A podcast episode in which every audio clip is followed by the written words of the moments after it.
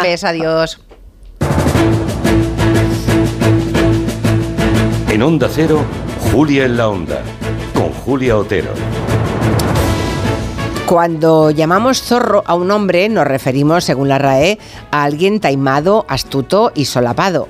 Cuando el calificativo es en femenino, zorra, el término adquiere una connotación despectiva, como saben muy bien muchas mujeres maltratadas, a las que la primera palabra que sale de la boca de sus verdugos es precisamente esa.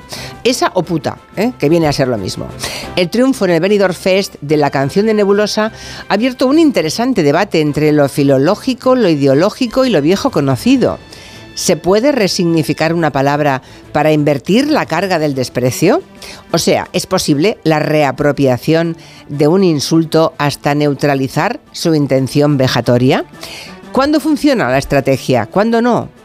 El colectivo LGTBI ha intentado durante décadas que expresiones como maricón sean vindicadas con orgullo, pero lo cierto es que un grito por la calle con esa palabra intimidaría a cualquiera porque se sabe lo que puede venir después. De hecho, las agresiones a personas gays van en aumento. Así que vamos a plantear este debate, el de la reapropiación de los insultos en el tiempo de gabinete. ¿Puede un insulto dejar de ser ofensivo? ¿Es una reivindicación feminista o un muy flaco favor al feminismo? Nos lo preguntaremos en el tiempo de gabinete en compañía del profesor Julián Casanova, de Julio Leonard y de la profesora Carolina Vescanza. También será interesante conocer la opinión de nuestro invitado porque hoy a las cinco y media nos visita Pedro Álvarez de Miranda, que es filólogo y miembro de la Real Academia de la Lengua. No viene por eso, ¿eh? viene por lo de su libro, que se llama Medir las Palabras. No es que suela medirlas mucho o siempre Pilar Eire.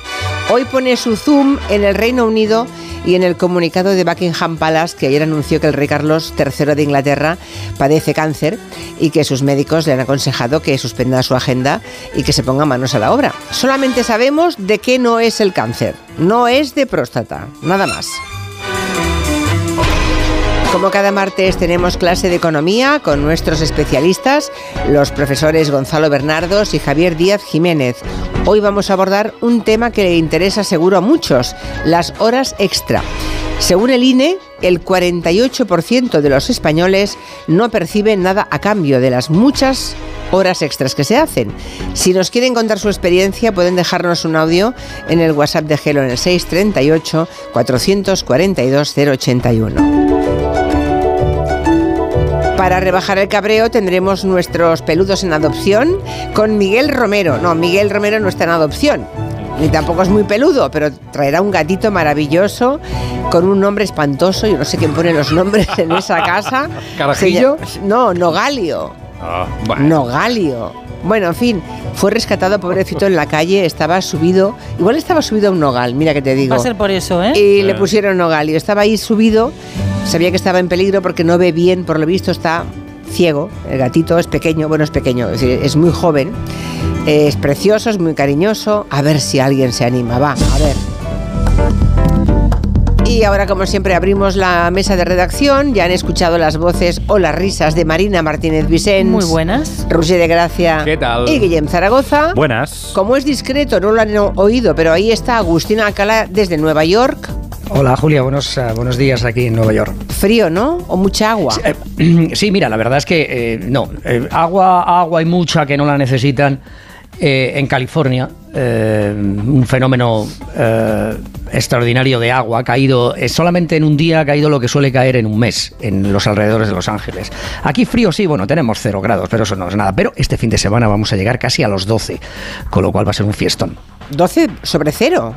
Sí, sí, 12 grados, 12 grados. 12 grados. Es absolutamente maravilloso. Y me dejas una cosa que yo sé que ayer, ayer, ayer hablasteis de Tracy Chapman y de Fast Car. Sí. Eh, ese, esa, esa canción maravillosa que escribió en 1988, que se ha convertido aquí, la verdad es que es una canción que cantan mucho los universitarios, porque es un resumen de, que, de lo que hacen cuando ya abandonan la universidad y entran en el mundo libre, digamos. Es ahora mismo el uh, número uno en iTunes, que es el, que es el servicio de, de, de Apple Sí. después de su dúo del domingo en los Grammy con Lil Combs, número 2 del Billboard 200 y número 1 de la lista de la música country más escuchada. Y aquí, por cierto, todo el mundo está muy triste porque hoy hemos conocido la muerte de Toby Keith que tiene, tenía 62 años, ha muerto de un cáncer al estómago y este señor sí que era uno de los grandes, grandes cantantes de música country.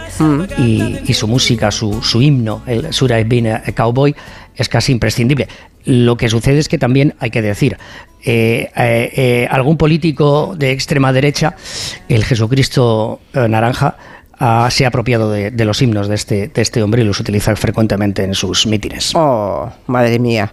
Qué raro políticos usando símbolos eh, eh, para tirárselos a la cabeza a los opositores. En fin. Bueno, que empezamos. Venga. One ticket, please. Esta mañana, si ahora estoy así, imagínense cómo estaba a las 11 menos cuarto de la mañana. He entrado en la redacción y Roger de Gracia, aquí presente, de cuerpo presente, Hola. ha dicho, joder, Julia, pareces Barry White. y digo, pues a Siempre que animando, ¿eh? empezamos con Barry White.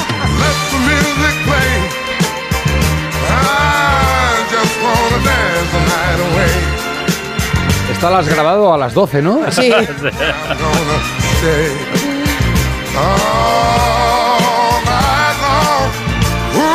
Barry White siempre me parece estar viendo a Ali McBeal en los baños. on. Lo que podía haber dicho también, Julio, que podía haber dicho, oye Julia, tienes voz de Walter Concrete. Eso te hubiera quedado absolutamente maravilloso.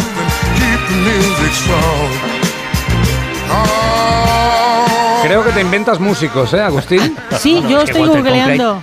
Go- Walter Concrete, ya sabéis, era el mejor, fue el mejor presentador eh, de la televisión norteamericana en la CBS. Fue el hombre que relató, que nos relató a todos la guerra de, de Vietnam en la CBS. Oh, vale, vale, vale. Feel Qué buena es esta canción de Barry White. Que suene la música se llama.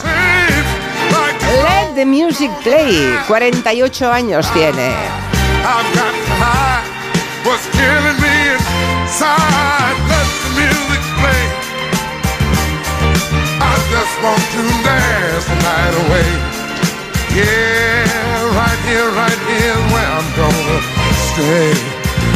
All night long. Ooh, ooh, ooh, let the music play on. Just until I feel this misery is gone. Oh, moving, kicking, grooving, keep the music strong. Oh, let it play on,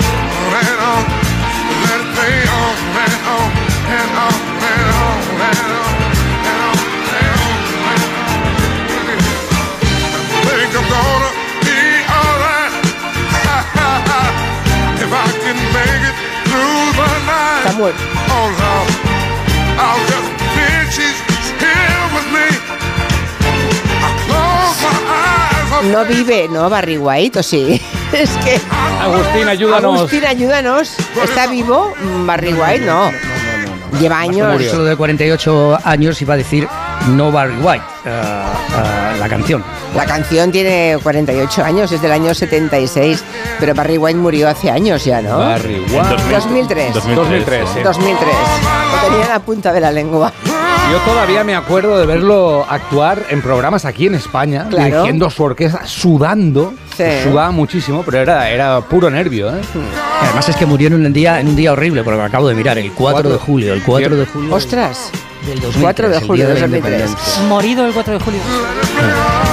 Bueno, los vecinos de una urbanización de Málaga se- le vamos a contar esta historia y vamos a pedir que nos cuenten ustedes cosas de su comunidad de propietarios. Porque estos de Málaga han tenido que denunciar al presidente de la comunidad, agárrense, porque el tío se puso un sueldo de 86.000 euros al año. Sí, vamos a Pero ¿Desde cuándo los presidentes de las comunidades cobran dinero? Sí, esto lo contaremos todo, vamos, al dedillo. Mira, se trata de la comunidad de propietarios Torre Bermeja en Estepona, que agrupa unas 109 viviendas. Su presidente es eh, Stephen Hills, que es británico. Se ha puesto un sueldo con cargo a, a los presupuestos de la comunidad por valor de 86.700 euros anuales y se ha eximido de pagar 6.000 euros al año de comunidad. Muy ah, bien. o sea, se- Perfecto. Vale. estupendo. Entonces tú me Además, preguntabas, además. Julia, tú me Muy bien, preguntabas, Julia, ¿esto se, puede, ¿esto se puede hacer? Pues hay un pequeño resquicio legal que resulta que si esta comunidad está inscrita como una entidad urbanística de conservación, que es como un mini barrio tutelado por el ayuntamiento, puede que el presidente sea un jeta, sí, pero es posible que la ley lo ampare. Anda. O sea que cuidadín, cuidadín, cuidadín.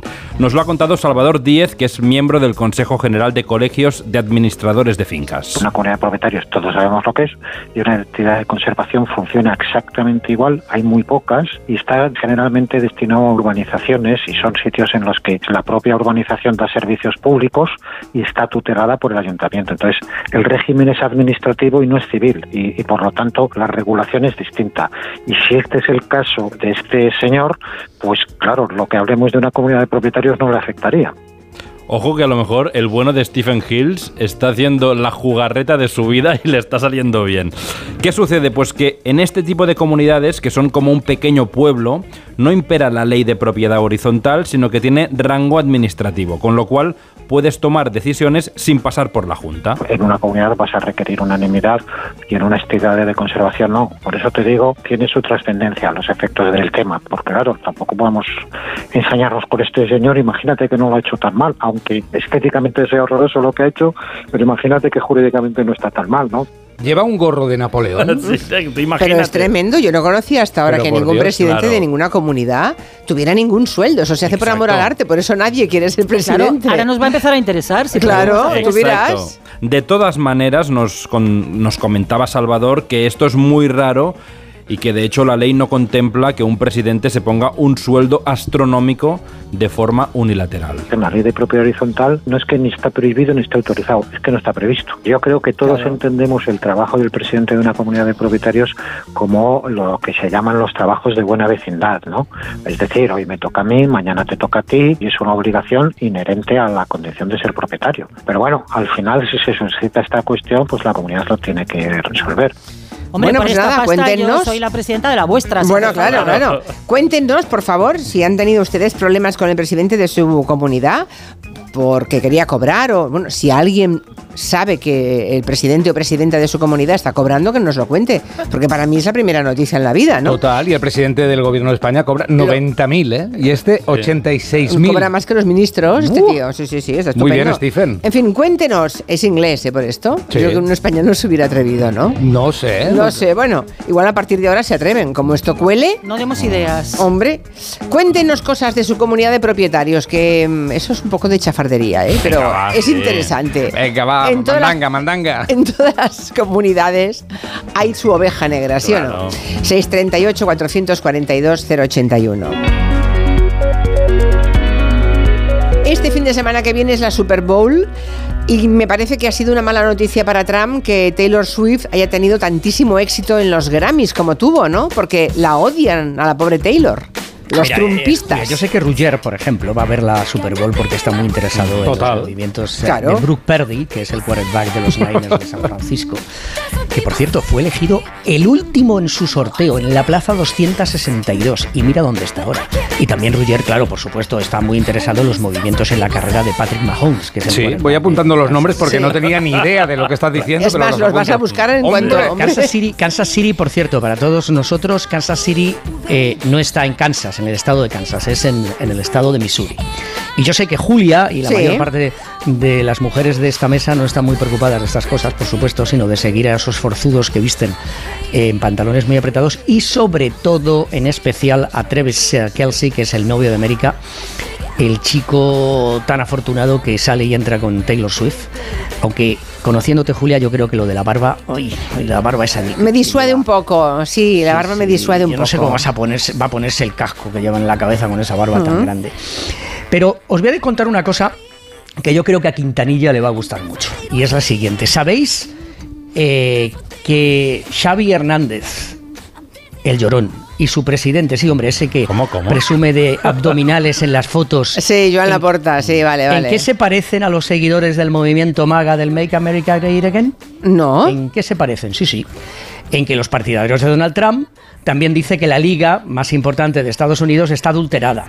Vamos, que ha habido un complot, ha habido un complot, una conspiración de la perversa de Swift para que el equipo de su novio, que es tonto y, sin personalidad, dicen, porque además hace anuncios a favor de las vacunas contra la COVID, llegue a la Super Bowl del domingo porque así ella podrá muy pronto ofrecer eh, su apoyo a Joe Biden y las Swifties. Ella tiene 280 millones de seguidores, fervientes eh, seguidores en Instagram. Van a poder votar al viejito demócrata y eso evitará que el Jesucristo naranja regrese a la Casa Blanca. Pero bueno, tremendo, no eh, tremendo, tremendo que Donald Trump tenga ese pánico atroz a que Taylor Swift salga y se pronuncie, pero si ya sa- todo el mundo sabe que es demócrata, no es republicana, Más que, ¿no? más que demócrata, eh, defiende una serie de causas que evidentemente le acercan mucho más al Partido Demócrata que, que a ello. Pero os voy a contar una cosa, y no caigamos en las conspiraciones, en ese victimismo del movimiento MAGA y de, y de, y de Xavi Hernández. La presencia de Taylor Swift... basta ya, Hoy eh, se ha basta ya, eh. propuesto provocar y Estás está hilándolo todo, ¿eh? Me voy, ¿eh? Fijaros, Los- Taylor Swift va a llegar desde Japón en un avión privado. En Las Vegas, en Vegas, porque se dice Vegas, aquí en Estados Unidos, no Las Vegas. En Vegas ya no hay hueco en el aeropuerto para aviones privados, pero se la va a hacer una excepción para que ella pueda llegar con suficientemente suficiente tiempo.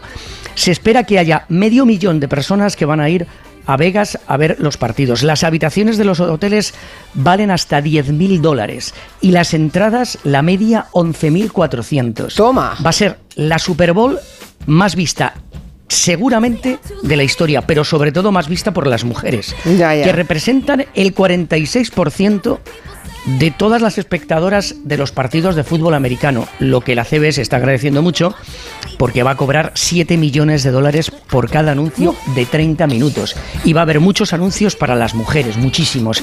Y hay una compañía que ofrece, Julia, algo muy, muy no se había hecho hasta ahora. Ofrece al ganador de un concurso que va a comenzar al principio de la retransmisión llevarse todas las cosas que aparezcan en los anuncios, coches, entradas para películas, cervezas, productos de barbaridad! belleza, cualquier cosa.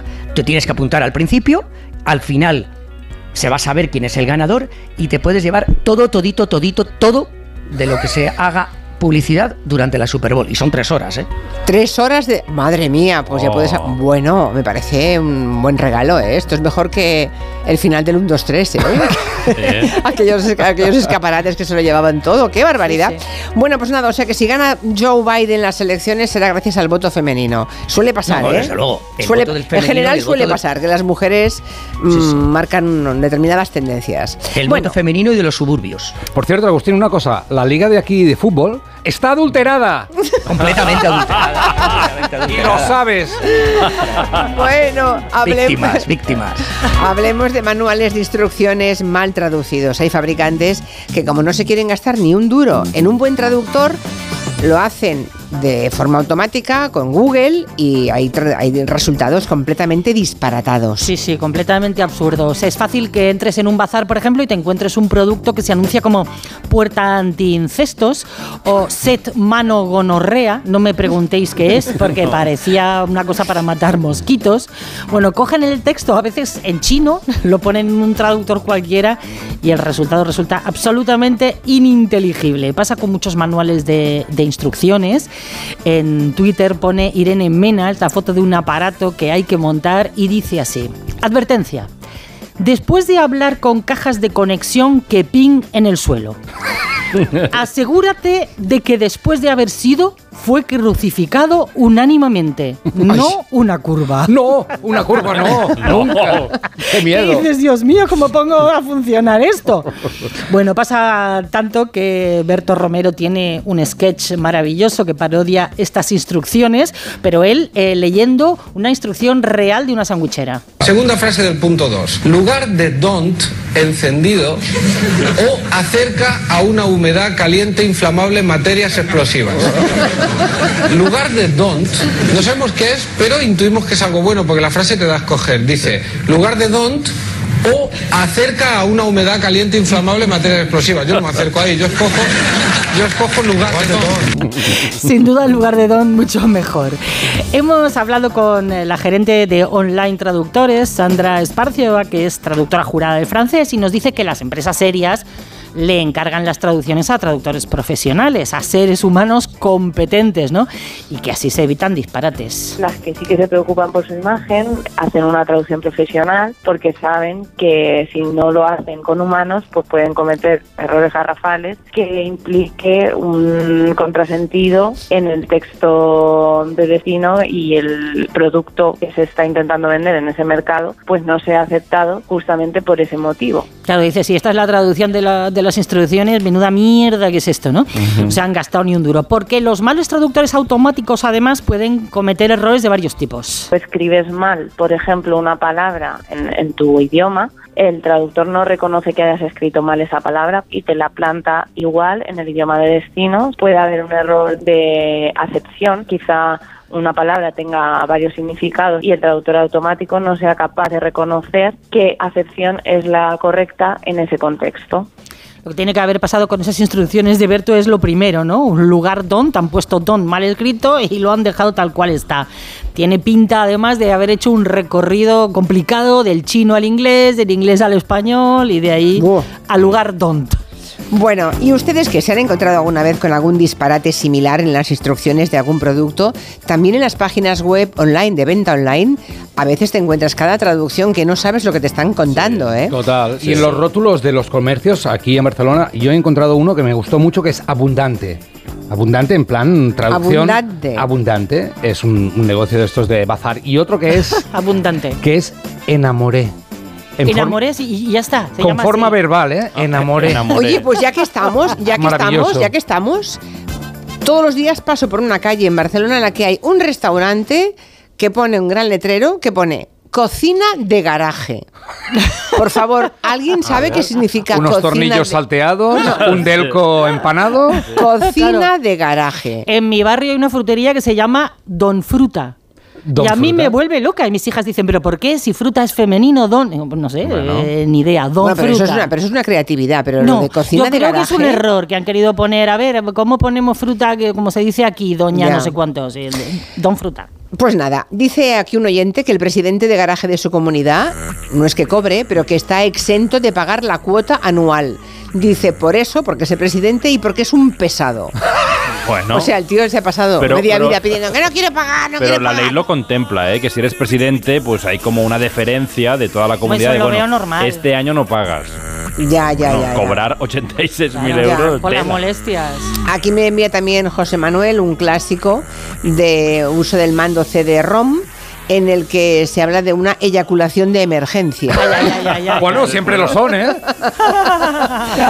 A ver qué más nos cuentan. Pues en mi comunidad de propietarios, que somos 20 puertas y 4 bajos, hay una vecina que pretendía ser presidenta vitalicia sin pagar eh, las cuotas trimestrales que pagamos. Pero para poder hacer y deshacer a su antojo, que es lo que más le gusta. Pero bueno, se, le denegó. Pero pretendía, pretendía hacer así, no un sueldo, pero dejar de pagar las, las cuotas trimestrales. Si os empiezo a hablar de mi comunidad, de la que soy la presidenta, no acabo. O sea, os, agoto el horario del programa. Soy la presidenta y no cobro un céntimo, ya me gustaría, porque con el trabajo que da, porque tenemos juicios, tenemos un ocupa en las guardillas que consume luz, tenemos morosos, goteras, una derrama que no se llega se lleva a cabo porque no hay dinero, porque no pagan las derramas. Voy a valorar y mirar eso de cobrar porque sería muy interesante. Hay más en ese sentido, comunicaciones de oyentes, presidentes o presidentas de comunidad que dicen, qué horror, eh, si nadie quiere serlo. Ah, pero si pagaran, Uy, es Claro, diferente. claro. habría bofetadas. Aquí, aquí, aquí no hay quien viva, aquí no, aquí no. ¿Un cóctel o un refresco? ¿Desayuno con zumo o café? Con la promo todo incluido de Costa no tienes que elegir. Las bebidas son gratis. Reserva tu crucero hasta el 12 de marzo y disfruta del paquete de bebidas gratis. Infórmate en tu agencia de viajes o en costacruceros.es. Costa. ¿Cansado de toser? Toma Herbetón Respire. Herbetón jarabe con extracto de pino y eucalipto espectora y reduce el espasmo bronquial. Herbetón Respire. Consulte a su farmacéutico o dietista. ¿Perdona? ¿Que ahora Movistar Prosegur Alarmas incluye una garantía antiocupación? Uf, ya verás cuando se entere mi perro. Ningún guardián puede competir con Movistar Prosegur Alarmas, la primera y única alarma con garantía antiocupación, que no solo disuade y protege, ahora también se compromete contra las ocupaciones. Contrátala en el 900-222-250 o en movistarproseguralarmas.es. Más que 60 consigue un sexy 60% de descuento en tus nuevas gafas. Infórmate en soloptical.com. Soloptical, solo grandes ópticas. Hola Andrés, ¿qué tal el fin de semana? Pues han intentado robar en casa de mi hermana mientras estábamos celebrando el cumpleaños de mi madre. Así que imagínate. Dile a tu hermana que se ponga una alarma. Yo tengo la de Securitas Direct y estoy muy contento. Por lo que cuesta, merece la pena la tranquilidad que da. Protege tu hogar frente a robos y ocupaciones con la alarma de Securitas Direct. Llama ahora al 900-272-272.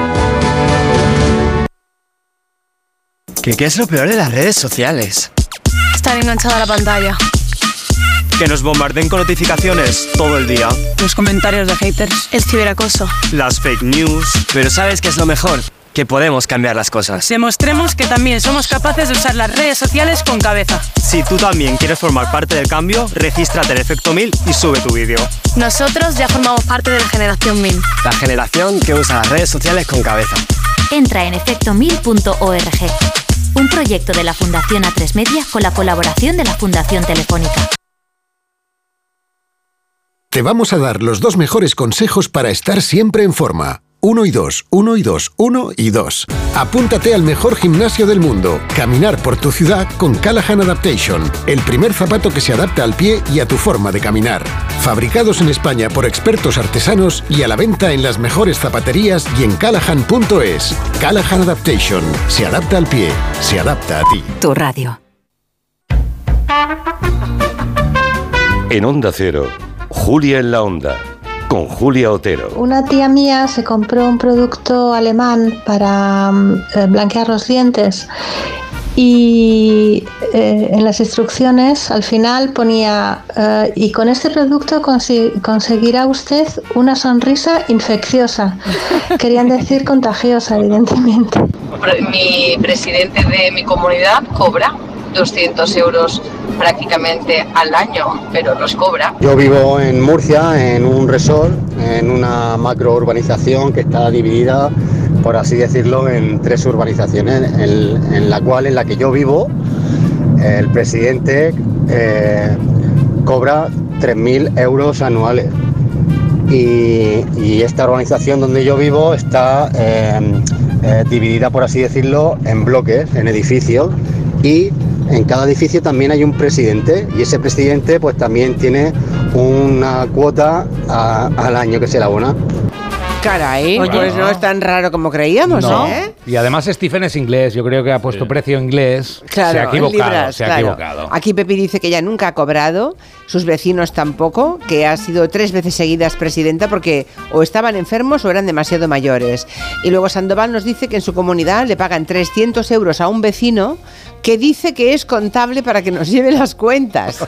Dice, ¿no? El primero que pasa que, que coja el cargo. Pero dice, nadie le controla a él. Bueno, claro, es que ahí va. Y también hemos encontrado otra traducción. Sí, había un aceite que se traducía como aceite madre de Dios extra. En lugar de aceite virgen extra. Virgen extra, madre de Dios extra. bravo, bravo. Fantástico.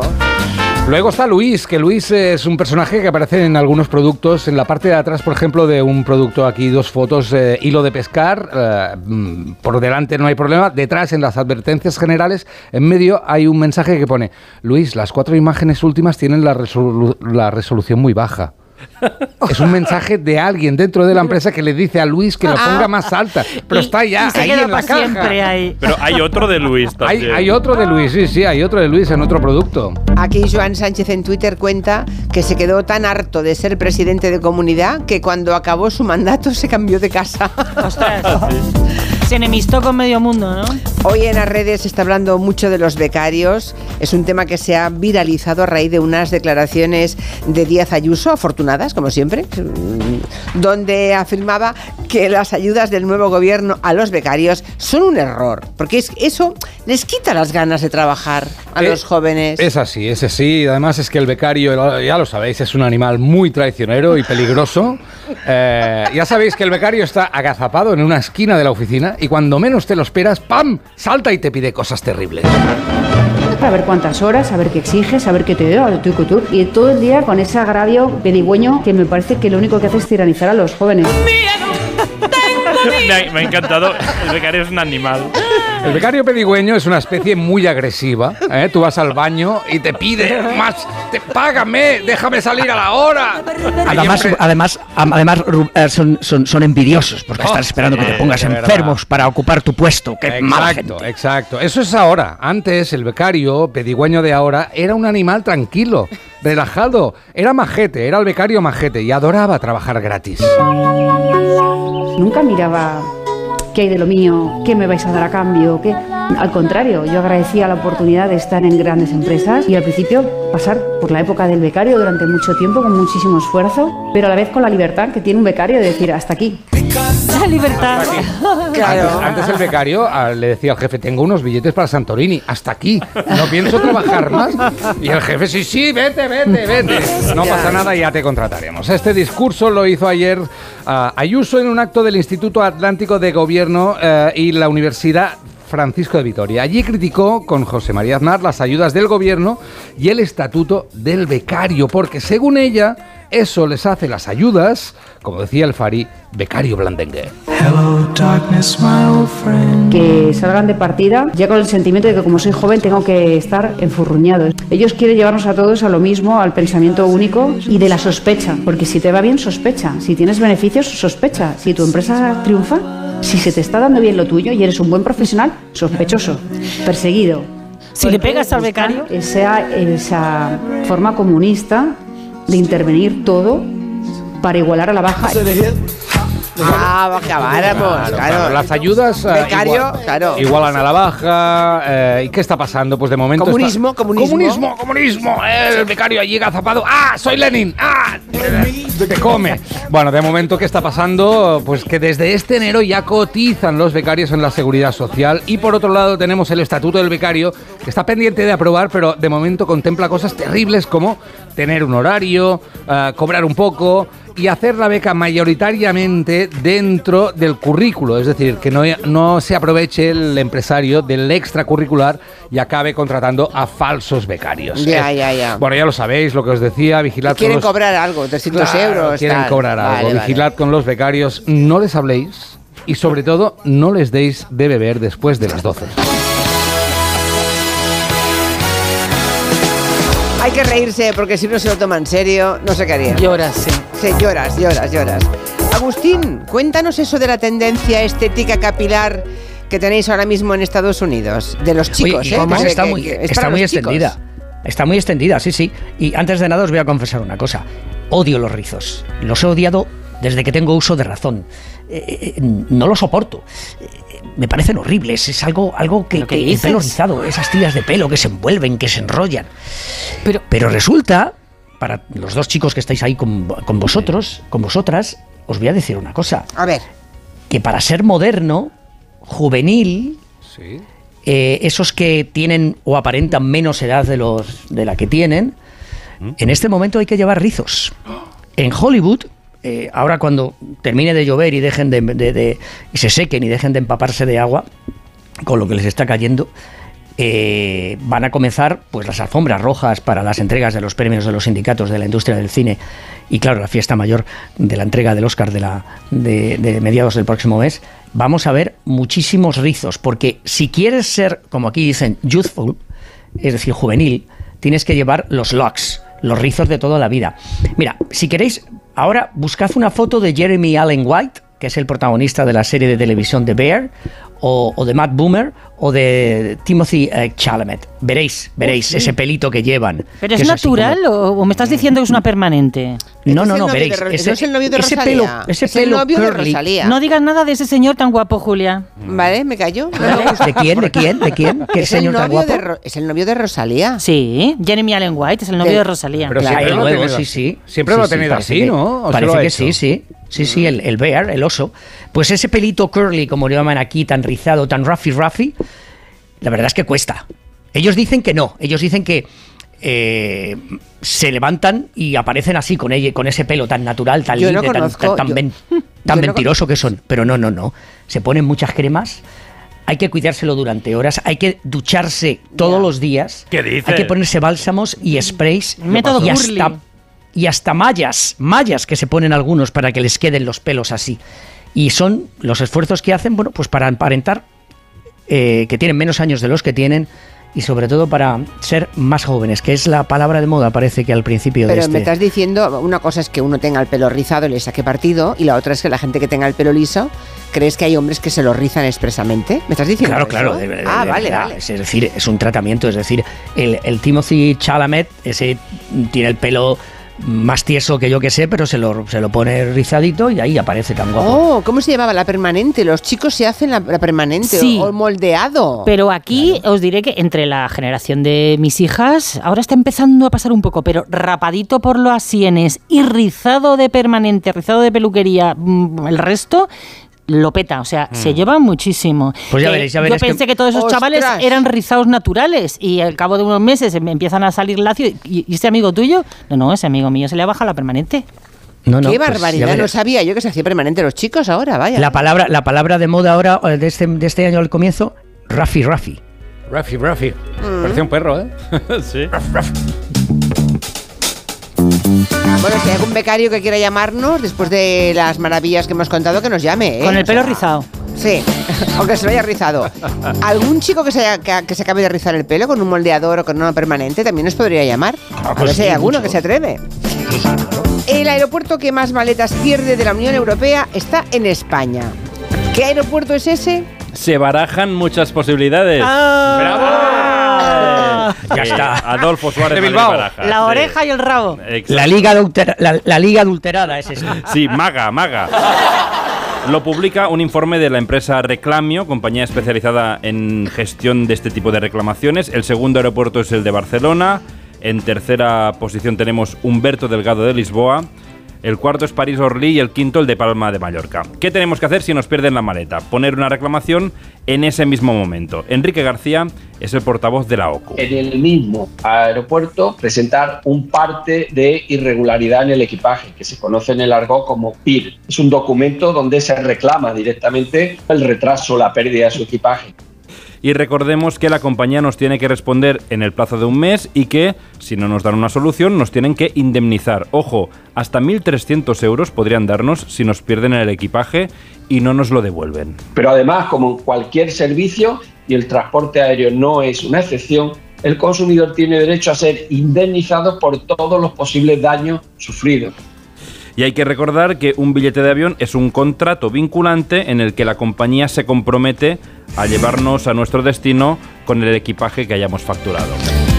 Bueno, 1.300 euros pueden ser pocos, ¿eh? Sí, hombre, depende de lo que lleves. Bueno, claro, pero es que 1.300 según lo que lleves es que no cubre Hombre, nada, ¿eh? Si, si llevas... Si es lo máximo que te pueden dar, Si llevas la ropa de Stephen Hills, el, el presidente de la comunidad aquella de, O aceite. de, de Estepona, pues imagínate, Después 1.300 hay- euros no es nada. Hay una norma no escrita que es que si en la cinta de al lado una maleta da mm, tres veces la vuelta, la puedes coger. Efectivamente, te puedes quedar con todo. No, lo habéis hecho. No- no me dirás que no lo habéis hecho. Mentira, eso es mentira. Jamás eso es en la mentira, vida. mentira. Pues qué tontos. Mentira. es Tengo tremendo. 20 en casa. Adulterado todo, adulterado todo. Tú, eras tú. Ay, Dios mío, y- este amor que tiene por pasar por delincuentes. ¿De dónde le vendrá? ¿De dónde le vendrá? Bueno, Es le han perdido- Barcelona. Sí, si le han perdido la maleta y quieren contarlo, pues ya saben, a mí me la perdieron una vez cuando iba al Caribe. Sí, tienes que contar esta anécdota. Ah, de ida es una putadilla, ¿eh? Cuando iba al de vuelta, Caribe claro. salía de invierno y allí era verano. Entonces llegué con pantuflas, Claro. abrigo y, y me perdieron la maleta de verano. Qué Eso es tremendo. madre O que te pase al revés también es. Sí, también, también. tienes- es que tienes que Has comprarte comprado algo cosas allí, claro. Sí o sí. En fin, desde hace unos meses circula por Malpica, en Coruña, un coche fúnebre que lo están usando para transportar tablas de surf. Claro, mm, es estupendo, la forma an- anatómica que tiene el coche es perfecta y por tanto ahí funciona la economía circular y de aprovechamiento. Lo veo ideal, ¿eh? Esta idea que ha Claro. tenido Víctor González. Él fabrica y repara tablas de surf. Es valenciano, pero hace unos años que se instaló en Malpica, porque claro, te gusta el surf, te gusta la artesanía, hay unas olas maravillosas de las mejores de España, pues es la tierra prometida. Y allí concilia sus pasiones y fabrica tablas, también las arregla, montó un taller, maletas surfboards y le va bastante bien. Y claro, necesitaba una furgoneta para transportar las tablas, pero le va bien, pero tampoco le sobra el dinero. Y están carísimas, dice que se han puesto de moda, que son inaccesibles y como él tampoco tiene el yuyu o la superstición floja, y hacía un tiempo había hecho una tabla que imitaba un ataúd, mm, alguien se la había encargado, había tenido un montón de éxito cada vez que la sacaba, ¡oh, esa tabla qué buena! y tal.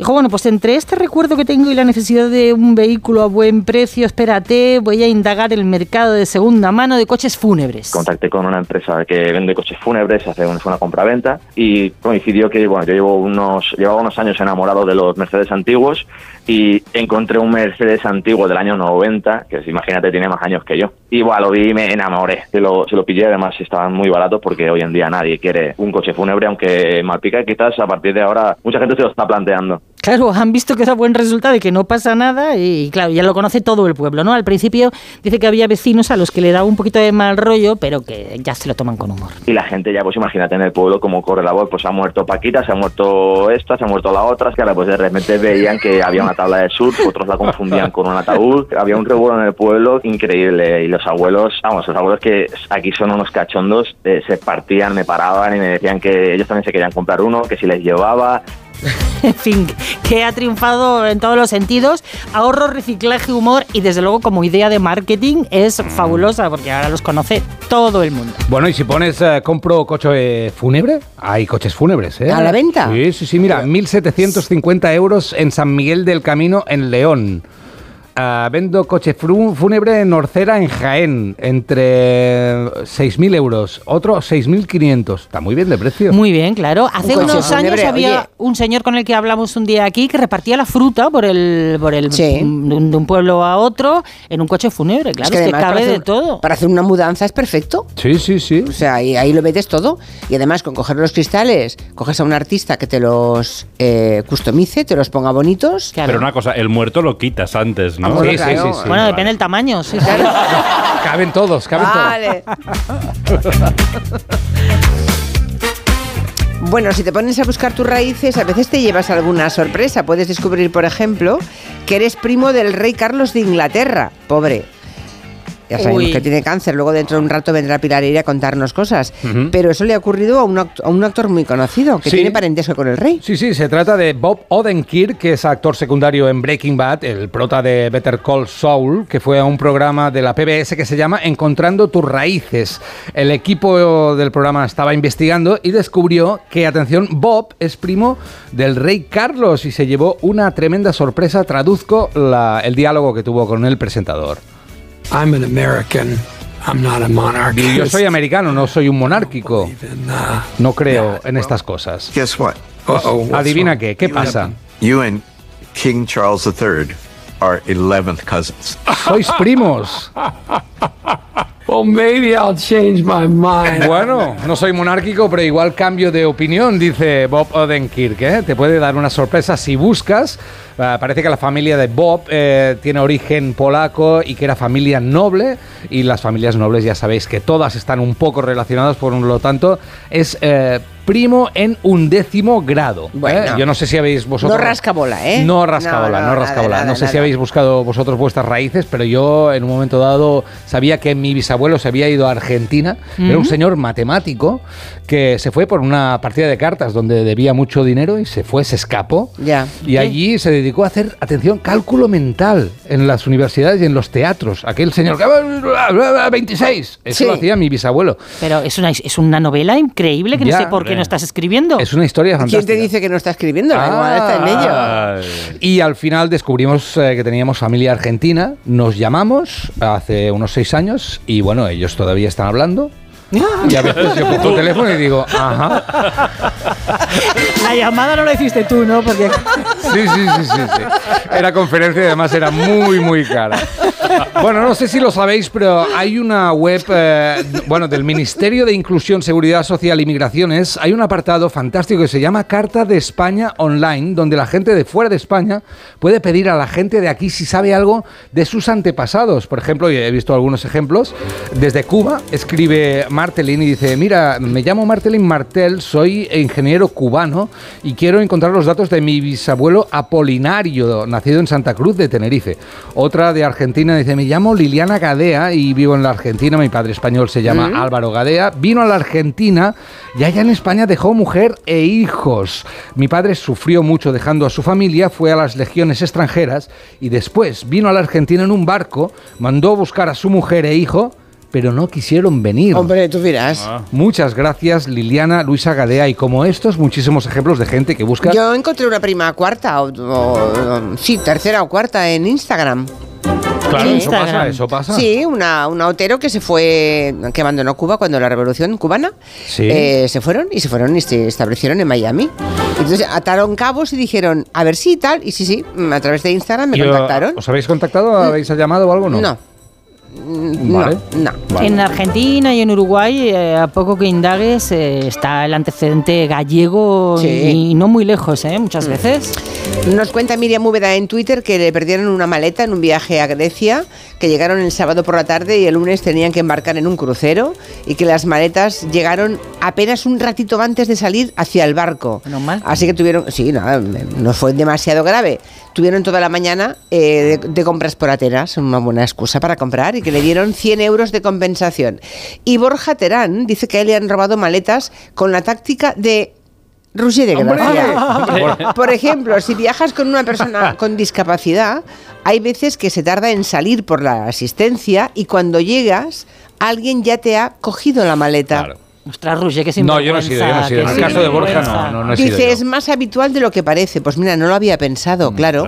Eh, las personas que van con asistencia salen, entran los primeros, pero salen los últimos. Mm, Claro. De modo que cuando llega a la cinta es posible que ya lleven varias veces dando vueltas, ¿no? También Sí, sí. hay ese fenómeno en el que llegas a la cinta y puedes dormir y comer y eh, tener hijos antes de que llegue tu maleta. Eso en, en el Prat pasa bastante. ¿eh? Tardan un rato en llegar.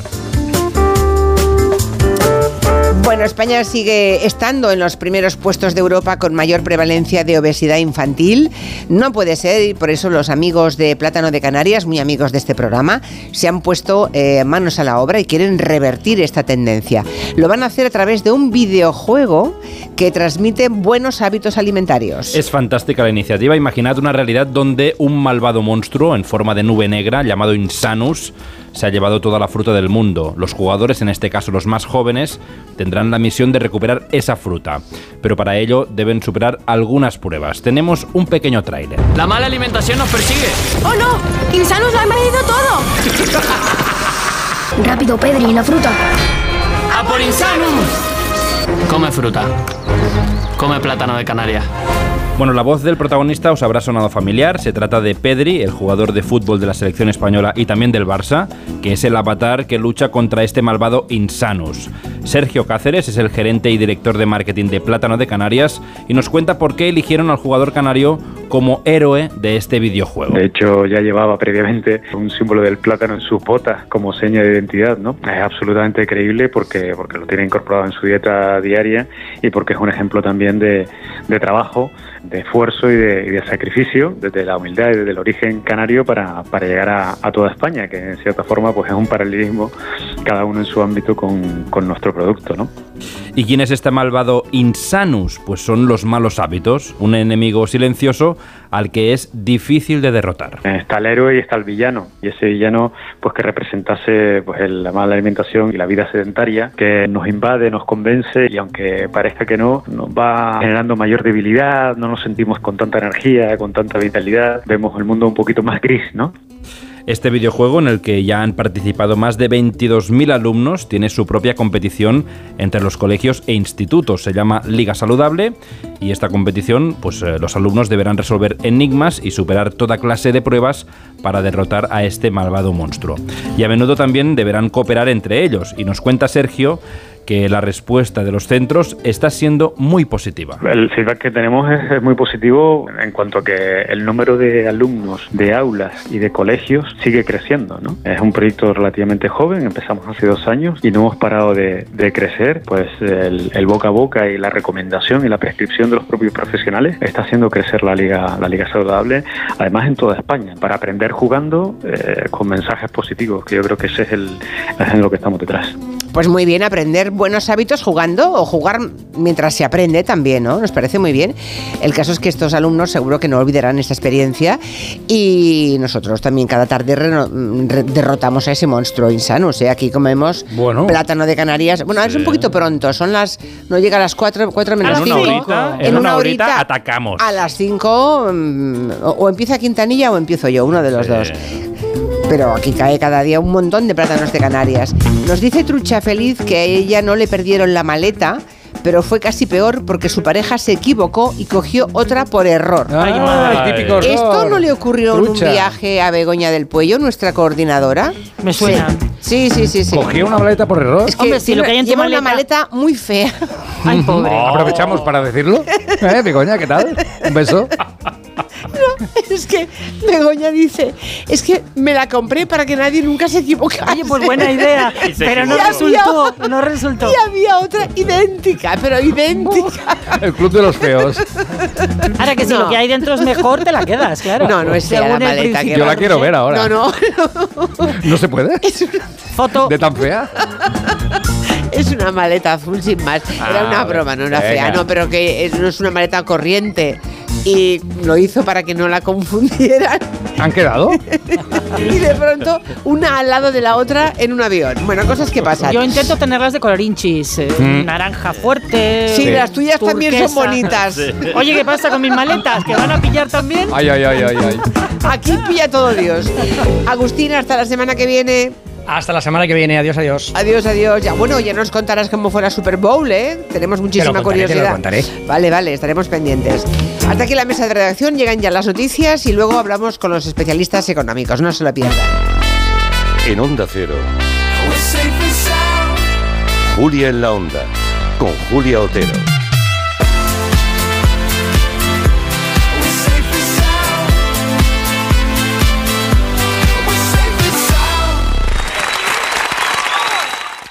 Te lo digo o te lo cuento. Te lo digo. No tienes seguro para mi coche eléctrico. Te lo cuento. Yo me voy a la mutua. Vente a la mutua y además de las mejores coberturas, te bajamos el precio de tus seguros, sea cual sea. Llama al 91 555 5555. Te lo digo o te lo cuento. Vente a la mutua. Condiciones en mutua.es. Las mejores ya están aquí. Que esta vez no será el jurado quien tome la decisión de quién será eliminada en el programa, sino vosotras mismas. ¿A qué reina has elegido para pegarle el hachazo? Que comience la batalla. Venga, que esto ya arranca. Drag Race España All Stars. Ya disponible solo en A3 Player. El paraíso tiene más de con quién que de dónde. Soy Sara Búho, poeta. Este 14 de febrero te queremos desear feliz día de San Valentín. El corte inglés. En tienda web y app. ¿Cansado? Revital. Tomando Revital por las mañanas recuperas tu energía, porque Revital contiene ginseng para cargarte las pilas y vitamina C para reducir el cansancio. Revital, de Pharma OTC. En Lowy somos más cañeros que nunca, porque te traemos nuestra mejor ofertaza. Fibra y móvil 5G por solo 29,95, precio definitivo. Si quieres ahorrar, corre a lowy.es o llama al 1456.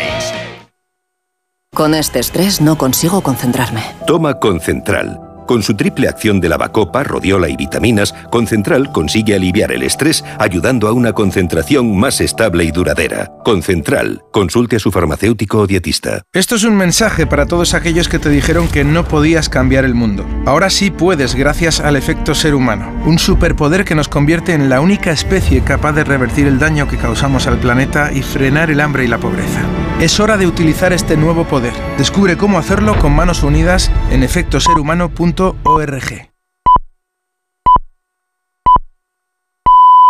Son las 4 de la tarde, las, las 4 en Canarias. Parece mentira. Que el hielo queme. Que el silencio hable. Que no hacer nada canse. O que ser plural sea algo singular. Porque gente dispuesta a respetar todas las opiniones no se ve todos los días. Pero sí se puede escuchar. Parece mentira. Que sea verdad. Onda Cero. Tu radio. Julia en la Onda. ¿Te lo digo o te lo cuento? Te lo digo. No me ayudas con las pequeñas reparaciones de casa. Te lo cuento. Yo me voy a la mutua. Vente a la mutua y además de ofrecerte nuestro servicio de manitas hogar, te bajamos el precio de tus seguros, sea cual sea. Llama al 91 555 5555. Te lo digo o te lo cuento. Vente a la mutua. Condiciones en mutua.es. En Alquiler Seguro sabemos que cada cliente es único. Por eso estamos orgullosos de ser la primera empresa del sector en recibir la certificación AENOR de compromiso con las personas mayores. Horario preferente, más de 50 oficinas a tu disposición, gestores especializados y mucho más para que la edad no sea un obstáculo en tu alquiler. Alquiler Seguro, la revolución del alquiler. Tenía siete recibos, pagaba mm, alrededor de 1.100 euros y ahora voy a pagar alrededor de 350. Pues que me ha cambiado la vida, que reconozco que me han ayudado mucho. Pues ha sido un salvavidas. Agencia negociadora les ha cambiado la vida. No lo dudes. Si tienes casa en propiedad y quieres pagar un 80% menos cada mes por tus préstamos, llama gratis al 900-900-880. 900-900-880. Llama ahora. Te cambiará la vida. Cada día tengo peor la memoria. Toma de Memory. De Memory con fósforo y vitamina B5 contribuye al rendimiento intelectual normal. Recuerda, de memoria, de Memory. Y ahora también de Memory Senior, de Pharma OTC.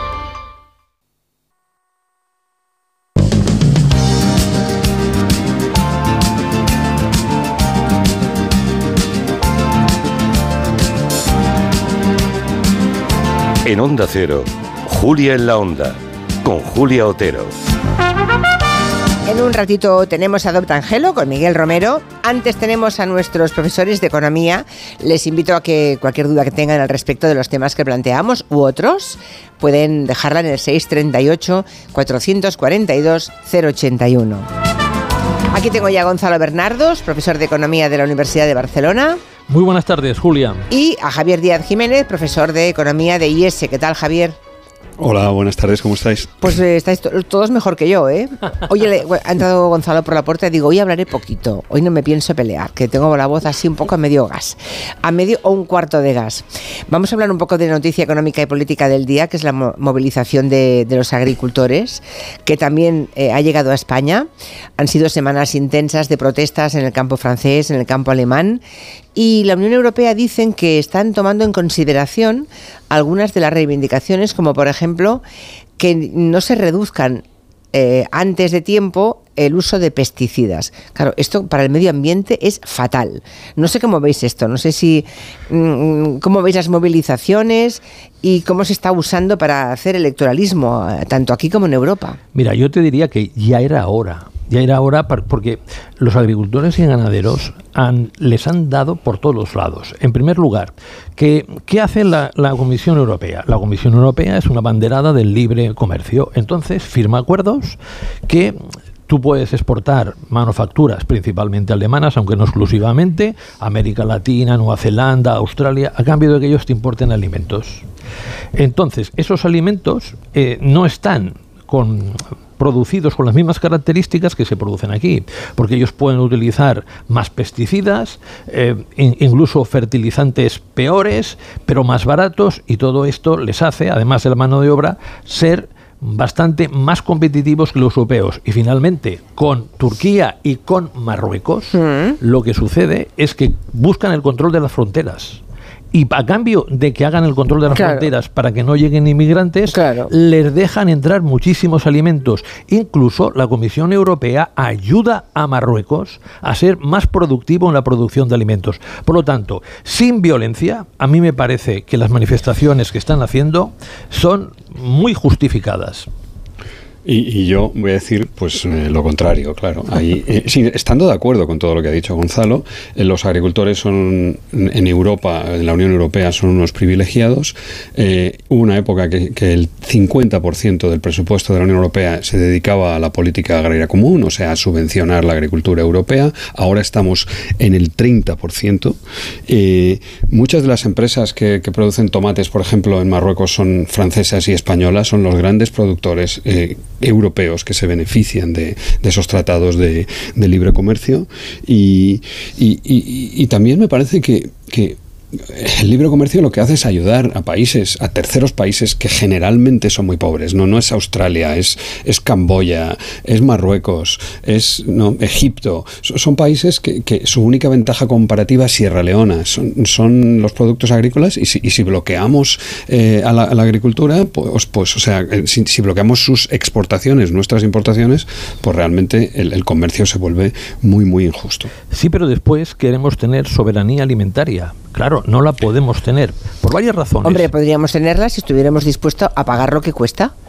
No, y, los y, los agricultores y los agricultores europeos podían especializarse en producciones más de lujo, en productos mm. premium, donde, donde no importara. Así no se obtiene en, la soberanía en, cadenas, ¿eh? en cadenas trazables. Sí, es que la, soberanía alimentaria realmente yo, yo no veo cuál es. Pero me parece que no hace mucha falta porque yo deja de plantar patatas, pues muy bien, dejar los campos en barbecho y el día que eh, tu proveedor deje de querer venderte patatas, que no sé por qué iba a hacerlo, pues lo vuelves a plantar y ya está. O sea que yo creo decir que, no se nos va a olvidar, la agricultura no es una tecnología como, como las centrales nucleares, que como dejes de, tener ingenieros y de, no, pues no, es una tecnología que, la humanidad conoce desde hace 13.000 años. Con cariño, estás menospreciando la agricultura y la ganadería, que a mí me parecen dos temas de producción absolutamente imprescindibles, porque son de lo que comemos.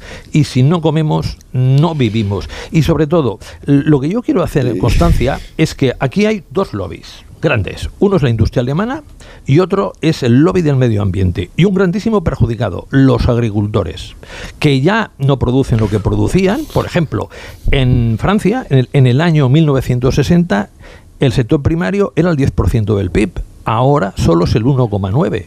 Por lo tanto, su capacidad de lobby ha hecho que la, Comisión Europea les pague por no producir, les haga tener tiendas, tierras en barbechos, les coja y les dificulte la rentabilidad de la producción. Y los sucesivos gobiernos, por ejemplo, entre otros, los sucesivos españoles, nunca han respetado una ley que es la cadena alimentaria. Yo, por ejemplo, cogería y haría una norma en que cada producto agrícola y ganadero, como mínimo, el agricultor y el ganadero debería cobrar el 30% del precio de venta al público. Con eso no te preocupes, que la ganadería y la agricultura se volvería rentable. Pero Gonzalo, eso es un disparate. Si, si, si hay problemas en la cadena, que, estoy seguro que en algún eslabón debe de haberlos, si es tal chollo ser minorista o mayorista o, o gran distribuidor, nada impide a los agricultores hacer eso ellos mismos, nada les impide la venta directa, nada les impide consolidarse río abajo. Y, cómo vas a imponer que el 30% o ningún otro número sea... Eh, eh, ¿Sabes lo que pasa? Que, nos olvidamos de las mermas, nos olvidamos de los calibres, nos olvidamos de, todo el producto... De la sequía. del, transporte, nos olvidamos de...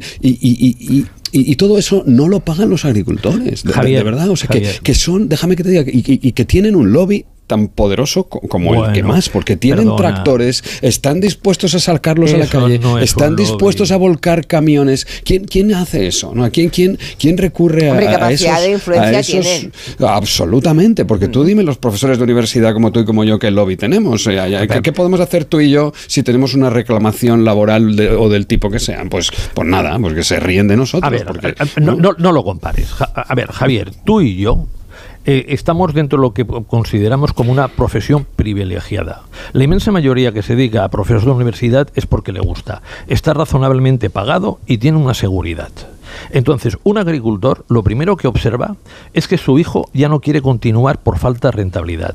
Lo segundo es que le obligan a ser un gestor administrativo por toda la burocracia que le obliga a hacer Bruselas. Lo tercero es que tiene una incertidumbre que no tiene la industria alimenticia ni tampoco tiene los supermercados, porque en terrenos de secano, si llueve o no llueve, en terrenos eh, de huerta si realmente le llega agua o no le llega agua. Y luego todo el tema de los fertilizantes, los seguros, es mucho más complicado ¿Y lo de, de los lo que a simple vista qué? parece. Antes hablabais del lobby de, la, de los pesticidas, del lobby de, de medio ambiente, no, no de los pesticidas. Bueno, que igual, igual hay algún lobby de los pesticidas, ¿eh? Eh, igual existe. Pero que, claro, por mm, razones medioambientales no son buenos los pesticidas, pero dicen los agricultores que sin pesticidas eh, hay un riesgo de que se pierda una parte de la producción y que todavía Claro. se encarece más. Bueno, Claro, la Unión los Europea agricultores- ya están diciendo que igual sí que se lo piensa mejor esto de, de que la reducción de los pesticidas sea mm, más pronto que tarde, que, que- que tarde más que pronto, no sé. Mira, hay- Pero hay un- si son malos para la salud, No, ¿nos da igual? Pero hay un tema Pues que son es- malos para la salud, ¿eh? Sí, sí, es, eh, son malos Hay para- sustancias muy malas para la salud. Sí, pero pasan, pasan dos cosas. La primera, que claro, eh, o ellos les aseguran no pesticidas y un precio de mercado mucho más alto, o si no, es que los arruinas. Oye, yo soy partidario de que no haya pesticidas, que el precio sea más alto, pero que los consumidores no paguen más. Pero es que no me sale la ecuación. Ya, ya, ya. Alguien por aquí pierde. Por- entonces, ¿qué pasa? ¿Y por qué estoy preocupado yo? Eh, Wilders ha ganado en Holanda las elecciones y seguramente gobernará, entre otras cosas, por los agricultores y ganaderos que están enfadadísimos porque les querían hacer una reducción brutal de granjas y de explotaciones agrícolas porque contaminaban como si fueran lo único que contaminaran. A partir de aquí salió, una- salió un partido campesino que tuvo éxito en las elecciones al Senado, pero para las últimas se ha desplazado el voto hacia la extrema derecha. Y a mí lo que me es que es preocupa... la extrema derecha la que está aprovechando Exacto. ese voto del Es campo. Lo que me preocupa... Y no solamente en Países Bajos. No, aquí también. Aquí también, claro. Lo que me preocupa es ese desplazamiento hacia, la extrema derecha porque se le están dejando desamparados. Y yo creo que a los agricultores y ganaderos hay que ofrecerles solución. Porque a mí me gusta que esté evitada toda España, no solo una parte. Y me gusta que en el campo haya personas que les gusta vivir en un pueblo y puedan continuar ganándose muy bien la vida. Y yo soy de aquellos que creo que hay que hacer una discriminación positiva hacia aquellos que viven en pueblos y su subsistencia se basa Pero en ya la lo ha hecho la agricultura y Unión la Europea ganadería. durante años, décadas, ¿no? pero, pero el muchísimo 50%, menos. el 30% del presupuesto. Antes, al 50, ahora es el no. 30, ahora el 30, ahora, Ahora el 30. no. 3 de cada 10 euros en Europa van a la agricultura, a apoyo, apoyar a una agricultura que no es competitiva en los mercados globales. Y ya está, y, es- y eso aceptémoslo. Y, y- y te puede parecer poco, pues no, pues démosles más, ¿vale? Pues eh, si está bien, sí. Eh, eh, podemos, querer, podemos querer nuestro cariño, nuestro amor desordenado por la agricultura, como la, como la que sientes tú, pues, pues nos puede llevar a querer darles más. Está bien, pero no hay una lógica económica, hay una lógica Ah, política, eh, una pero- lógica pero, oye, emocional, donde tú digas, mira, a mí estos me caen bien, porque tú, tú ni yo queremos vivir en el campo, pero queremos que otros vivan en, otros vivan en el campo. Los que Pues, quieran vivir en el campo, que puedan vivir. Y desgraciadamente puede vivir muy, po- muy poca gente. Ya, pero ¿por qué tenemos que pagar a alguien para que viva en el campo si no quiere vivir en el campo? Esa es, esa es la cosa. Pues que viva la Pagamos gente donde mucho quiera dinero vivir, en ¿no? muchas tonterías cuando esto es muy importante. Mira, Javier,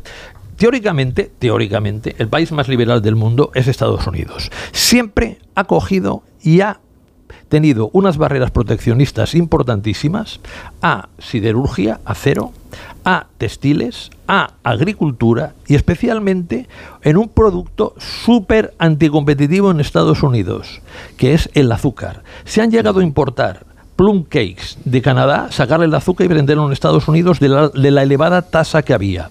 Entonces, ¿por qué? Porque quieren proteger a determinados grupos que creen que son muy importantes. Esta historia del libre mercado, el libre comercio, es una entelequia teórica que no se sustenta en realidades, porque uno ha de coger y ha de tener una economía equilibrada. Y una economía sin una agricultura y una ganadería potente no funciona.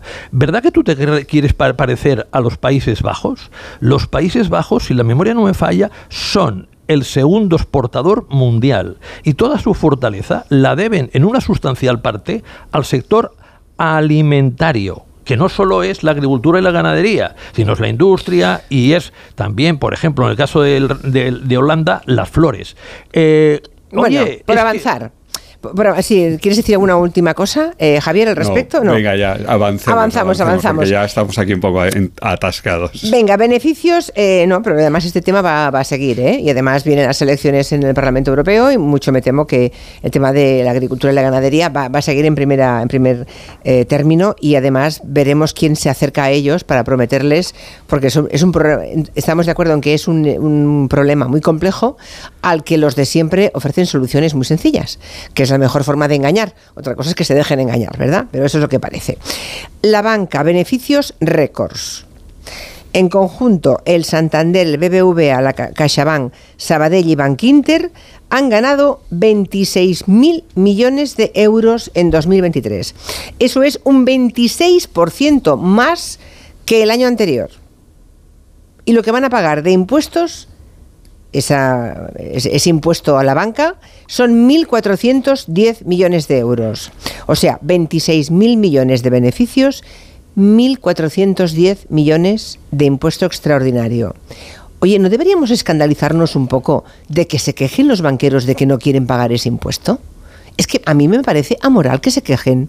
Han ganado el 26% más. Javier.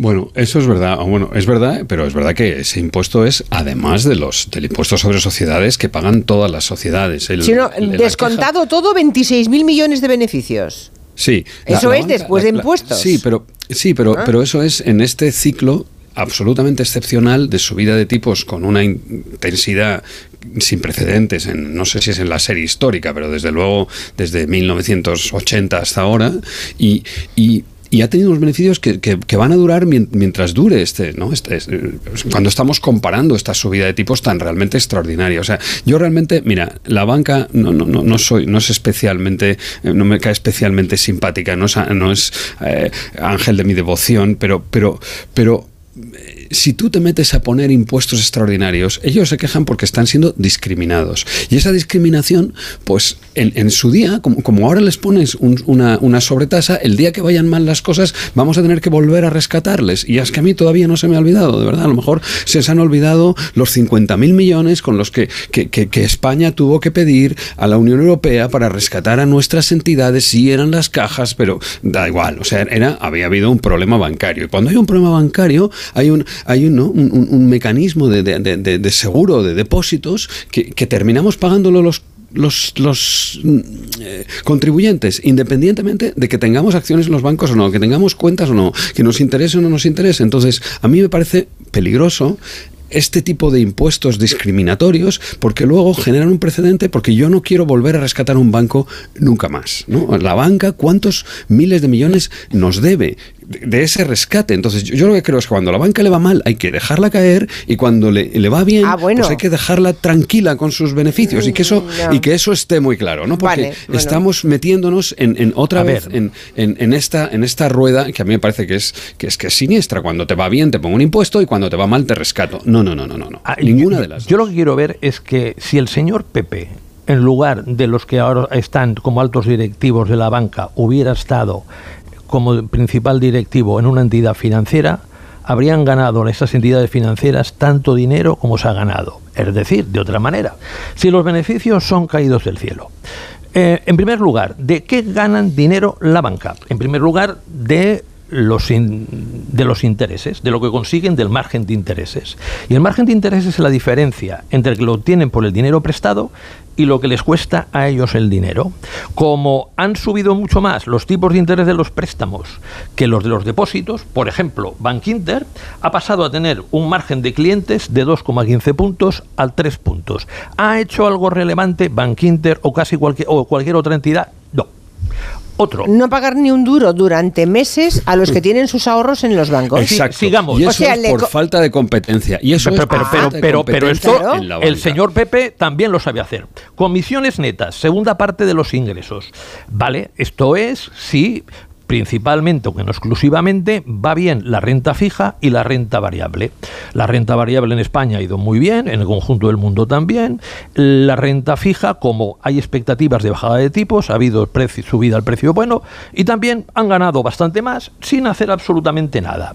Tercero, de bajar los costes. ¿Han bajado los costes? Sí, siguen despidiendo a gente y como siguen despidiendo a gente, han bajado los costes. Por lo tanto, han ganado más por ingresos, han tenido menos costes y finalmente, como la gente sigue pagando los préstamos porque hay empleo, pues el dinero que tenían guardado por si las cosas iban mal, las provisiones, han reducido provisiones y excepto Unicaja, todos han conseguido beneficios históricos, los mayores de la historia. Entonces, cuando a uno le toca la lotería, aquí hay un impuesto de la lotería. A, los bancos, en 2023, les ha tocado la lotería, que es el premio gordo y la pedrea. No se quejen, disfrútenlo. 1.410 millones sobre 26.000 millones. Bueno, lo de la lotería hay, que, confesar que está bien traído de la lotería. ¿eh? es, verdad. Sí, está muy bien traído, pero eso es el, el, extra, el extra impuesto. Además de eso, han pagado impuestos sobre sociedades como, como corresponde y como todas las demás, como todas las demás empresas. Pero un impuesto sobre sociedades que no.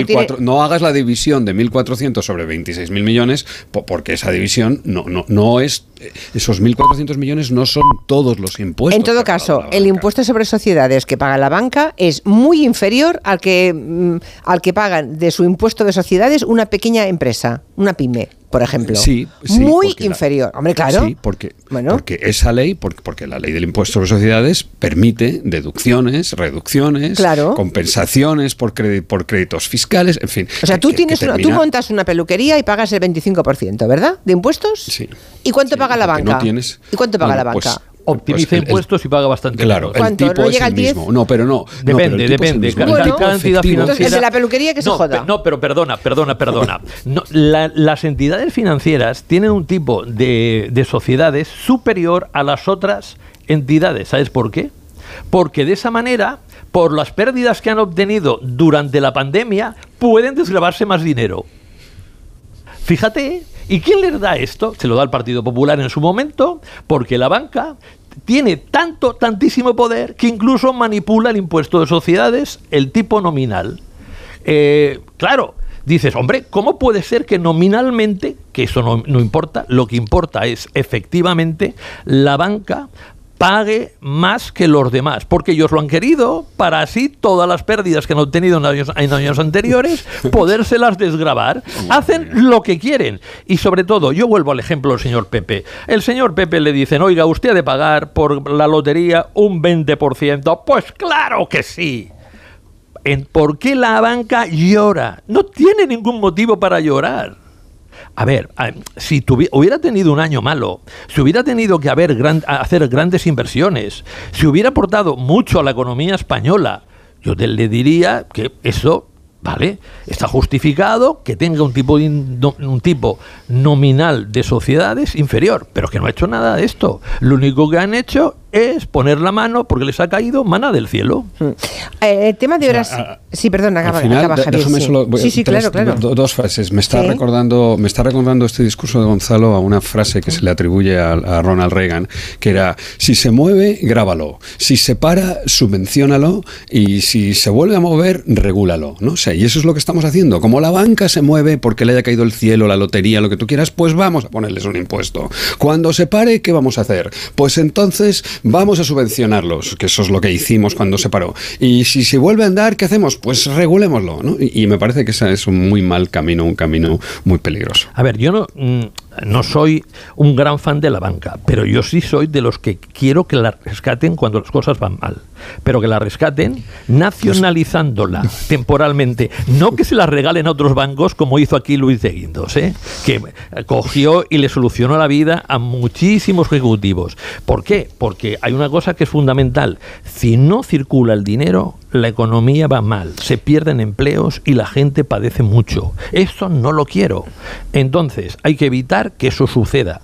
Y en 2008-2013 España estuvo mirando para otro lado. Y eso nos costó una crisis larga y durísima.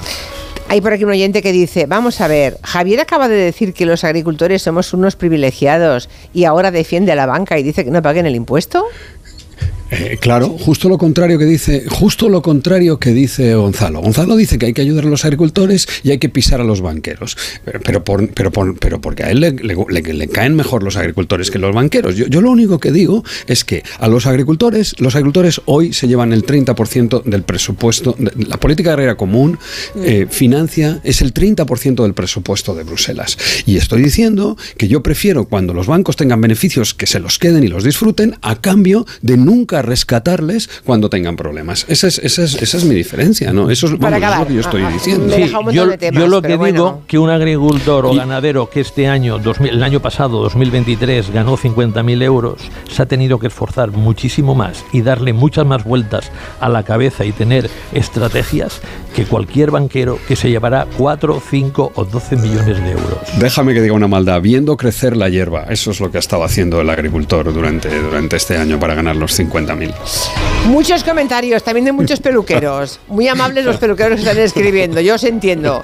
Todos los que tenemos alguna pequeña empresa nos entendemos perfectamente. Bueno, la semana que viene más, no hemos hablado de las horas extras que quería plantear y de la inflación, que ha hecho una pregunta muy interesante un oyente ah, de lo que está ocurriendo en Estados Unidos con el tema de la inflación y la bajada de los tipos de interés y que sigue aumentando eh, el número de empleos que se van creando. Lo dejamos para la semana que viene, si os parece, ¿vale? Javier eh, Díaz Jiménez, Gonzalo Bernardos, buenas tardes. Un gran abrazo, Buenas Javier. tardes. Adiós a todos. Que vaya muy bien. En Onda Cero, Julia en la Onda, con Julia Otero.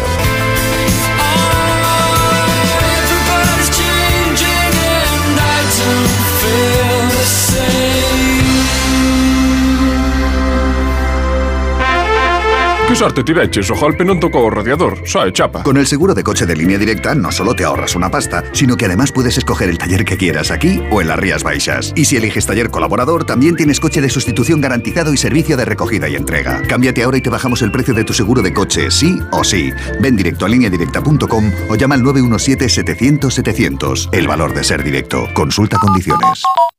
La vida es como un libro y cada capítulo es una nueva oportunidad de empezar de cero y vivir algo que nunca hubieras imaginado. Sea cual sea tu próximo capítulo, lo importante es que lo hagas realidad. Porque dentro de una vida hay muchas vidas y en Cofidis llevamos 30 años ayudándote a vivirlas todas. Entra en cofidis.es y cuenta con nosotros. ¿Te preocupa el trabajo? Tranquilo, toma Ansiomet. Ansiomet con triptófano y asuaganda te ayuda en periodos de tensión en el trabajo. Venga, que tú puedes. Ansiomet de Pharma OTC. Llega la nueva superproducción. Es hora de que esta empresa funcione como lo que es, una empresa familiar. Yo no me he partido el lomo por esta empresa para que ahora venga mi hermano a vivir del cuento. Pero es tu hermano Jesús. Ha habido un derrumbe en la fábrica. Vuestro padre está herido. Si algo le pasa, padre, sería lo que siempre has querido ser, ¿no? Sueños de libertad. Muy pronto estreno en Antena 3, la tele abierta. Hola Andrés, ¿qué tal el fin de semana? Pues han intentado robar en casa de mi hermana mientras estábamos celebrando el cumpleaños de mi madre. Así que imagínate. Dile a tu hermana que se ponga una alarma. Yo tengo la de Securitas Direct y estoy muy contento. Por lo que cuesta, merece la pena la tranquilidad que da. Protege tu hogar frente a robos y ocupaciones con la alarma de Securitas Direct. Llama ahora al 900-272-272. ¿Cansado? Revital. Tomando Revital por las mañanas recuperas tu energía, porque Revital contiene ginseng para cargarte las pilas y vitamina C para reducir el cansancio. Revital, de Pharma OTC. En cofidis.es puedes solicitar financiación 100% online y sin cambiar de banco. O llámanos al 900 84 12 15. Cofidis, cuenta con nosotros. Soy Manel de Carglass. Con las heladas, el agua que se acumula en el interior de un impacto puede congelarse y agrietar tu parabrisas. Por eso, no te la juegues. Si tienes un impacto, mejor pide tu cita llamando directamente a Carglass o en nuestra web. Carglass cambia, Carglass repara. En el sexo como en los toros hay que triunfar. Energisil Vigor con Maca estimula el deseo sexual y ahora consigue un efecto más rápido con Energisil Instant. ¿Un cóctel o un refresco? ¿Desayuno con zumo o café? Con la promo todo incluido de Costa no tienes que elegir. Las bebidas son gratis. Reserva tu crucero hasta el 12 de marzo y disfruta del paquete de bebidas gratis. Infórmate en tu agencia de viajes o en costacruceros.es. Costa.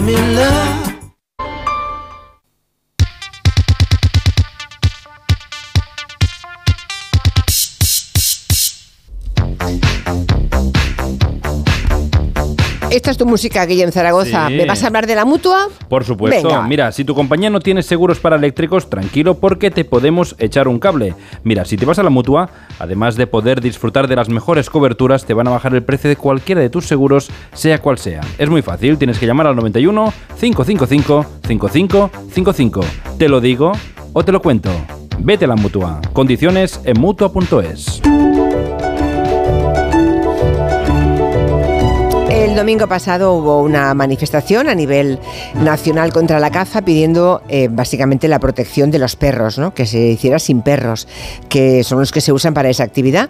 Las cifras de asistencia han sido considerables, contando que hubo miles de personas porque hubo manifestaciones en 47 ciudades, ¿no? ahí es donde se realizaron las concentraciones. Y bueno, es momento de recordar que cada año 200.000 perros son abandonados en nuestro país y la gran mayoría forman el grupo de los que se llaman desechos de caza. Miguel Romero, buenas tardes. Hola, Julia. Aquí cada semana tenemos nuestra sección de Adopta Angelo, en la que Miguel Romero, que ya saben que es cineasta y periodista y animalista en los ratos libres, eh, No, no, entre no. ellos los martes. A tiempo completo, eso siempre. Sí, nos trae casos de adopciones y más de una vez hemos tenido alguno de esos animales que fue un desecho de caza. Más de uno hemos tenido, ¿eh? Sí, y además les hemos podido dar ese final feliz que, Sí. que tanto se merecen después de, de una vida de mierda, vamos a decirlo claro. La manifestación fue un éxito, La ¿no? Por lo que veo. manifestación ha sido un éxito y además eh, es una alegría porque es que se nota que cada día hay más conciencia sobre este tema entre la población española y aunque, bueno, como bien dices, pues queda mucho trabajo por hacer para acabar con este masivo sufrimiento de, de estas víctimas del maltrato y abandono, eh, pues mira, como, como el perro del que hablamos la semana pasada, con, con ese nombre que, que tanto te gustó, de- del postre murciano, paparajote. Ay, sí, el perro de Murcia, Paparajote, que venía de una protectora murciana, de la protectora Vida.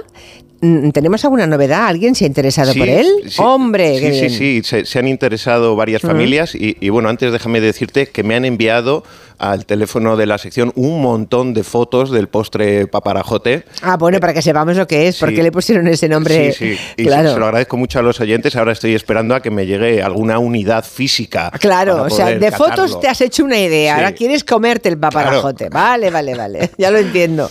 Bueno, a nuestros oyentes les gusta el dulce, como a mí, y como digo, se han interesado varias familias, una de ellas ya lo ha reservado y estamos pendientes de que esta semana vayan a conocerle en persona Mm. y, y firmar el contrato de adopción. Bueno, pues cuando eso ocurra, eh, a ver si podemos hablar con alguien de esa familia que se ha llevado paparajote y a ver si le cambian o no el nombre, que no lo sabemos, ¿no?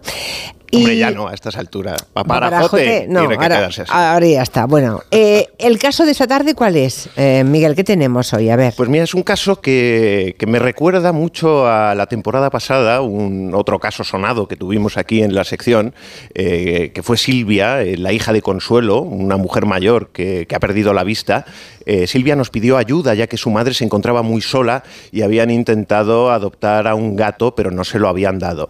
Y bueno, quería intentarlo con nuestro famoso boquerón. Hombre, Boquerón, aquel famoso del que aquel famoso gato del que habló toda la farándula en este programa, Jordi Sánchez, Ramón Langa, Silvia Abril, Carmina Barrios, todos, ¿no? A- Adorado y odiado a partes iguales. ¿no? Pobre De, "Oh, Dios boquerón". mío, ya, ya llega el pesado del Romero con el boquerón. Lo que ocurre es que al final se lo quedó una señora española que nos escuchaba desde Alemania, ¿no? Y, se le envió el gato a Alemania. Sí, fíjate, la de vueltas que da la vida, ¿eh? Pues sí. Qué, qué alegría. Bueno, final feliz para Boquerón. eh, y Consuelo, pues... que eh, quería Boquerón, no, no pudo sí. tener a Boquerón, pero, se No. quedó- pero hubo otro, ¿no? No era el ideal para ella Sí. y se quedó con eh, Cassandra, de, también de la protectora de, de animales Amix de los Animales en Lleida. Sí. Y eh, bueno, pues ahora ese, ese gato es una figura indispensable en la vida de Consuelo y Mm. de alguna manera podemos decir que Cassandra le da luz a esa vida cegada por un revés del destino. Sí, sí, me acuerdo de esa historia de su hija Silvia, que, que habló con nosotros y compartió la alegría que le daba ese gatito a su madre, que está, que está ciega, ¿no? Los oyentes que no sepan de esta historia, si la quieren volver a recordar, porque es muy emotiva, pueden ver el, el reportaje de un minuto que encontrarán en las redes de Adopta Angelo. ¿Y el de hoy qué? Vamos a eso, va. Bueno, el caso de hoy es el gato Nogalio, que ya te he escuchado protestar de que no te gusta el nombre. Yo, Julia, te tengo que decir que aquí está estamos haciendo una labor social de protección de nombres en desuso. Ya, ya, ya lo veo. Pero ¿qué pasa? ¿Que lo encontraron en un nogal? No, lo encontraron, pues una imagen muy surrealista, lo encontraron en medio del campo, la policía subido a, a una valla, al cerco de, de una valla metálica, Sí. de estas bajitas, eh, pues seguramente huyendo de, de algo, porque desafortunadamente es ciego. Y eh, pues algún desaprensivo, pues eh, a pesar de su condición, lo debió de abandonar y buscó refugio de esta forma. Ya, claro, se subió lo primero que encontró, después de, imagino, de, golpearse con algo, porque si es ciego. Bueno, Nogalio tuvo esa suerte que la policía lo encontró ahí en medio de ese campo, subido a una valla. Em, llamaron, porque ya sabemos que la Guardia Civil, el Seprona y la policía tienen mucha relación con la protectora Alba. Alba se lo quedó, lo extraño es el cómo acabó allí, ¿no? Porque tenemos un momento de una foto de ese momento con Nogalio subido en, esa cerca, que es una imagen muy tierna, ¿no? La pueden ver los que quieran en nuestras redes sociales. Sí, además el pobre pues sabía que necesitaba ayuda y se dejó coger, acariciar sin ningún problema, no hizo ningún gesto agresivo y, y como dices, lo cierto es que es un caso un tanto raro, porque no sabemos eh, si era ciego de nacimiento o fue un poquito más adelante. Lo que es muy sospechoso es que es un gato casero, eh, muy limpio, tranquilo, que seguramente se ha criado en una casa y, y fue abandonado para que muriera ahí en, en medio del ¿Tú crees campo. que le no se pudo escapar? No, creéis que le abandonaron. Yo siempre quiero pensar bien de todo el mundo, pero no. La verdad es que hay gente con una falta de empatía y de corazón que pone los pelos de punta. Bueno, es un no gatito- se ha visto por ningún pueblo cercano a Ya. un individuo, a un aborigen de la zona gritando ¡Nogalio! No, ¡Nogalio, ya, ya, ¿dónde no, estás? no, no, ya, ya, ya. Se han Bueno, desentendido. Que Nogalio se lo habéis puesto en Alba, supongo, ¿no? Sí, sí. Ya, ya, ya. Seguramente Bueno, no tendría ni nombre. El que hace el bautismo en Alba me lo tienes que presentar un día, ¿eh? También te lo digo. Bueno, es Secreto, un gato. es un sumario. gato que parece joven. El gato parece joven. Es joven. Es muy guapo, es pequeño, digamos, está ya cri- O sea, no, no es un cachorro, pero no mucho más, ¿eh? Nos cuenta más cosas Carolina Corral desde la protectora Alba. Aquí tenemos al pequeño Nogalio, nos dio un aviso la policía y había aparecido subido, enganchado a una valla, no entendíamos por qué estaba ahí arriba y luego cuando le cogimos lo comprendimos y es que no tiene ojos. Y entonces pues un gato ya en la calle es difícil que sobreviva. Cuando tiene ojos, imaginaros un gato que no tiene ojos y no, y no ve. Es muy sociable y por lo tanto necesitamos una casita, alguien que le eche una manita para que pueda vivir una vida tranquila. ¿Qué tal? ¿Os animáis? Es muy bonito, la verdad es que es muy tierno. Ya saben que pueden ver este mini reportaje de un minuto en las redes de Gelo y en el Instagram o en el YouTube de Adoptan Gelo. Los que quieran más información, los que estaban esperando un gatito, bueno, pues a mí me han contado que hay muchos gatos que ven muy- con muchas dificultades y que se mueven por una casa con total tranquilidad, ¿eh? que son súper espabilados, que no hay mayor problema, que saben encontrar el lugar en el que... Sí, sí. ¿ve? Que son está acostumbrado, Nogalio Sí, sí. está acostumbrado a su ceguera, eh, se adapta rápido. mueve, eh, Sí, bueno. no le impide jugar, hacer travesuras eh, y una vez que conoce el sitio, pues eh, se mueve con plena soltura. O sea que prácticamente tiene una vida normal. Le recuerden el Sí. teléfono al que tienen que dirigirse, es el 696 70 70 92. Bueno, vamos a hacer un poquito de memoria. ¿Qué otros casos tenemos por cerrar todavía? Pues es- Animales que no hemos conseguido que nadie se los lleve a su casa. Estamos pendientes de cerrar unos pocos, no son muchos. Eh, nos vamos a centrar hoy en, en un perro. Eh, porque. Bueno, en porque dos, hay- ¿no? Hay dos. Trotamundos Intendente, ¿no? Sí, de, de Trotamundos ya hay un par de familias que Ah, están bueno. interesadas. Esta semana, en, en estos últimos días, han llamado varias familias y entonces eh, he decidido no tocar esos eh, casos Vale. y hacer hincapié en Intendente. Ay, pobre, si es Sí. un boxer, Es que, que es de la una temporada maravilla. pasada, Julia, se nos ha olvidado, se nos ha quedado ahí Ay, en el pobre. chenil, en una esquina agazapado. Y se nos ha olvidado Intendente, el boxer que, que le llevamos con el artista Emilio Cuenca, el fotógrafo de perros, Sí. que le hizo unas fotos maravillosas. Las, habemos- la- las, la- las hemos puesto ya en, en las redes, las fotos de Intendente, ¿las hemos vuelto a poner o no? Lo digo porque es un perro muy guapo, no entendemos cómo sigue ahí en el albergue, que nadie se fije en él cuando van por ahí. Me da una penita, pobrecito. A, a lo mejor deberíamos de cambiarle el nombre y ponerle algo más glamuroso y volver a anunciar su adopción. Mm. ¿No, no te parece? Es que es un perro muy juguetón, divertido, lleno de alegría y, y es No, y joven, se está estropeando ahí en el Claro, por- y además es que es un boxer, es una raza buenísima, ¿no? Bueno, pues nada, eh, pueden ver Intendente en el Instagram de Adopta Angelo y a ver si conseguimos una familia, por Dios, para este boxer tan, tan, tan guapo. ¿Alguna noticia, algún consejo, algo relacionado con el mundo animal que tenemos hoy, Miguel? Pues eh, hoy tenemos una alarma. Eh, la, la oruga procesionaria se ha adelantado y comienza a llegar ahora, lo, pues, lo que supone tener mucho cuidado a la hora de pasear a nuestros perros, eh, pues el contacto con esta oruga puede provocarles complicaciones médicas. Bueno, claro, es que con el adelanto eh, de la primavera, esta primavera, es que eh, yo he estado en la montaña a, a 20 grados, es que es impresionante, ¿no? Temperaturas muy cálidas por el día, muy poco frío por la noche, y eso hace que, bueno, Que que la procesionaria baje de los árboles, ¿no? Y hay que tener muchísimo cuidado si se va con, con niños al campo también. Los niños, no Sí, solamente sí. los animales, los niños, ¿eh? La- Cuidado la con las entera, excursiones. sí. Bueno, es, es muy curioso porque las orugas tienen unos 600.000 pelos que producen urticaria. Y pues, cuando el insecto se cabrea o se siente amenazado, lanza o suelta estos pelos al aire para defenderse. Y, y fíjate, Julia, que el efecto de la toxicidad en los pelos puede durar hasta un año. Y para los perros, pues puede llegar a ser mortal. ¿Y qué síntomas eh, aparecen? ¿Urticaria, decías? Pues Bueno, puede- ¿y en el, caso de los perros? Sí, de- de- pues depende si lo han mordido, si se lo tragan, si les da Ya, con el hocico, ya, ya, ya. pero puede producir un shock, al- un shock alérgico y necrosis. Eh, y bueno, lo más común es irritación, inflamación de la zona, Mm. fiebres, temblores, falta de capacidad respiratoria. Eh, y Caramba con la procesionaria. ¿Y qué tenemos sí, que sí, hacer problemas entonces? digestivos, conjuntivitis. Ya, en Pues si caso es de algo que superficial, lo un contacto, primero, lo primero es ponerse guantes y mascarillas corriendo y sin frotar para no liberar más toxinas y no extenderlo. Retiramos todos los pelos de la zona afectada, lavamos con un poquito de agua tibia y estar pendiente por si hay que ir al veterinario. En caso de ingesta o heridas más graves hay que ir a un profesional, es indispensable. Pues nada, ya saben, mucho cuidado cuando salgan de excursión, con la familia al campo, sea con niños o sea con animales, con, con el- con algún peludo de casa que, ya, que, que está, está ya todo lleno de procesionaria. Mucho cuidado, pero sin rabia, sin odio. No hace falta matarlas. Que vivan, que vivan lejos. Podemos admirarlas desde, Bueno, desde no la sé yo. ¿eh? en ese caso no sé qué decirte, ¿eh? Destrozan los pinos, ¿eh? Las, mm, esas orugas destrozan todos los pinos. Y están todos, hay zonas que, boscosas por las que pasas y está lleno de bolas blancas ahora mismo.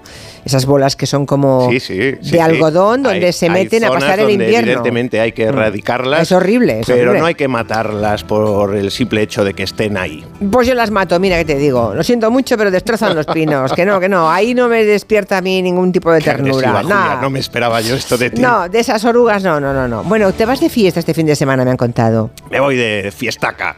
Una fiesta animalera, ¿no? Una fiesta animalera. La FAPAN, la Federación de Asociaciones y Protectoras de la Comunidad de Madrid, ha organizado una fiesta titulada Animal Party en la sala Starving Club de la calle Fermín Caballero 67 en Madrid a partir de las 12 de la noche hasta las tantas.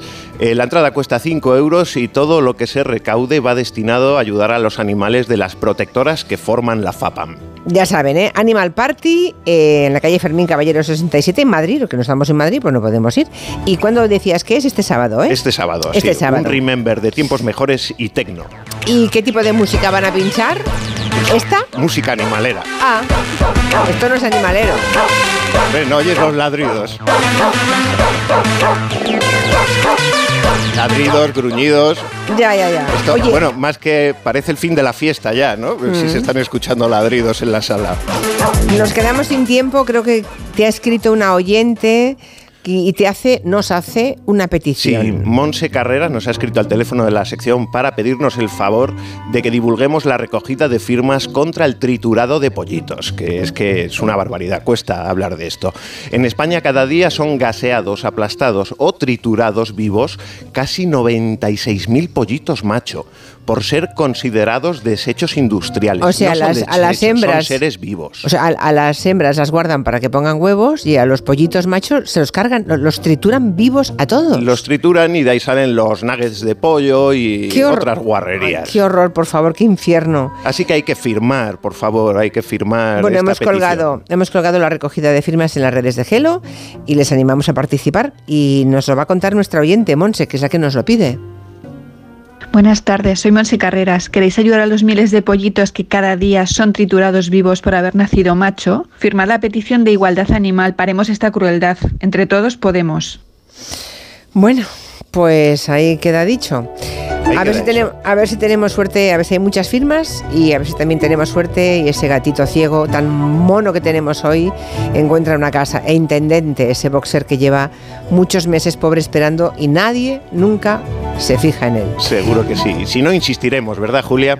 696 70 70 92.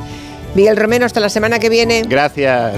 Ahí está ya. Oh, qué guapa vienes hoy. Está en plan Fight Dunaway. Eh, Pilar Eire, que nos va a hablar de Carlos III de Inglaterra. Ya saben que ayer se difundió un comunicado por el cual sabemos que padece cáncer y solo sabemos que no es de próstata porque es lo único que han tenido interés en resaltar desde la Casa de Windsor. Enseguida nos lo cuenta después del boletín de noticias. Las 5 en Canarias.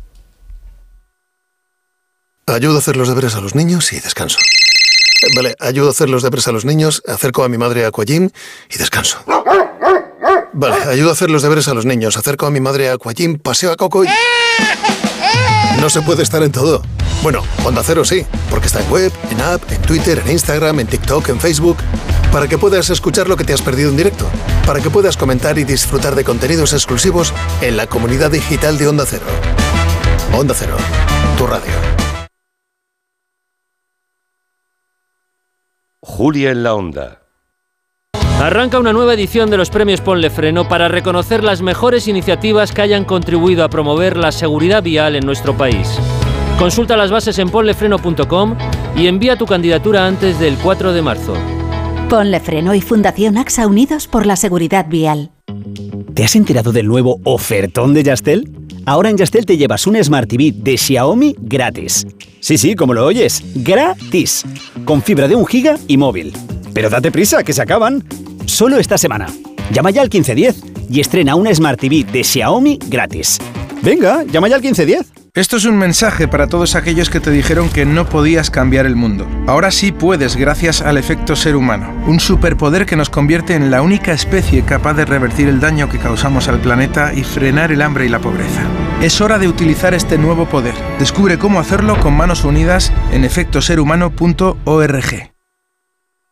Llega la nueva superproducción. ¡Begoña! Si me pongo así es por tu culpa. Porque me estás mintiendo, reconócelo. Hay otro hombre. Andrés de la Reina para servirle. Cuando le vi, debí imaginar que era mi cuñado. Sueños de libertad. Muy pronto estreno en Antena 3. La tele abierta. Vamos, un poco más. Ya casi estamos conseguido. Tras la cuesta de enero, llega un febrero de oportunidades con los 10 días Nissan. Ven a tu concesionario Nissan del 2 al 13 de febrero y aprovecha las mejores ofertas para estrenar un Nissan con entrega inmediata. ¡Corre que se acaban! Más que 60 consigue un sexy 60% de descuento en tus nuevas gafas. Infórmate en soloptical.com. Soloptical, solo grandes ópticas.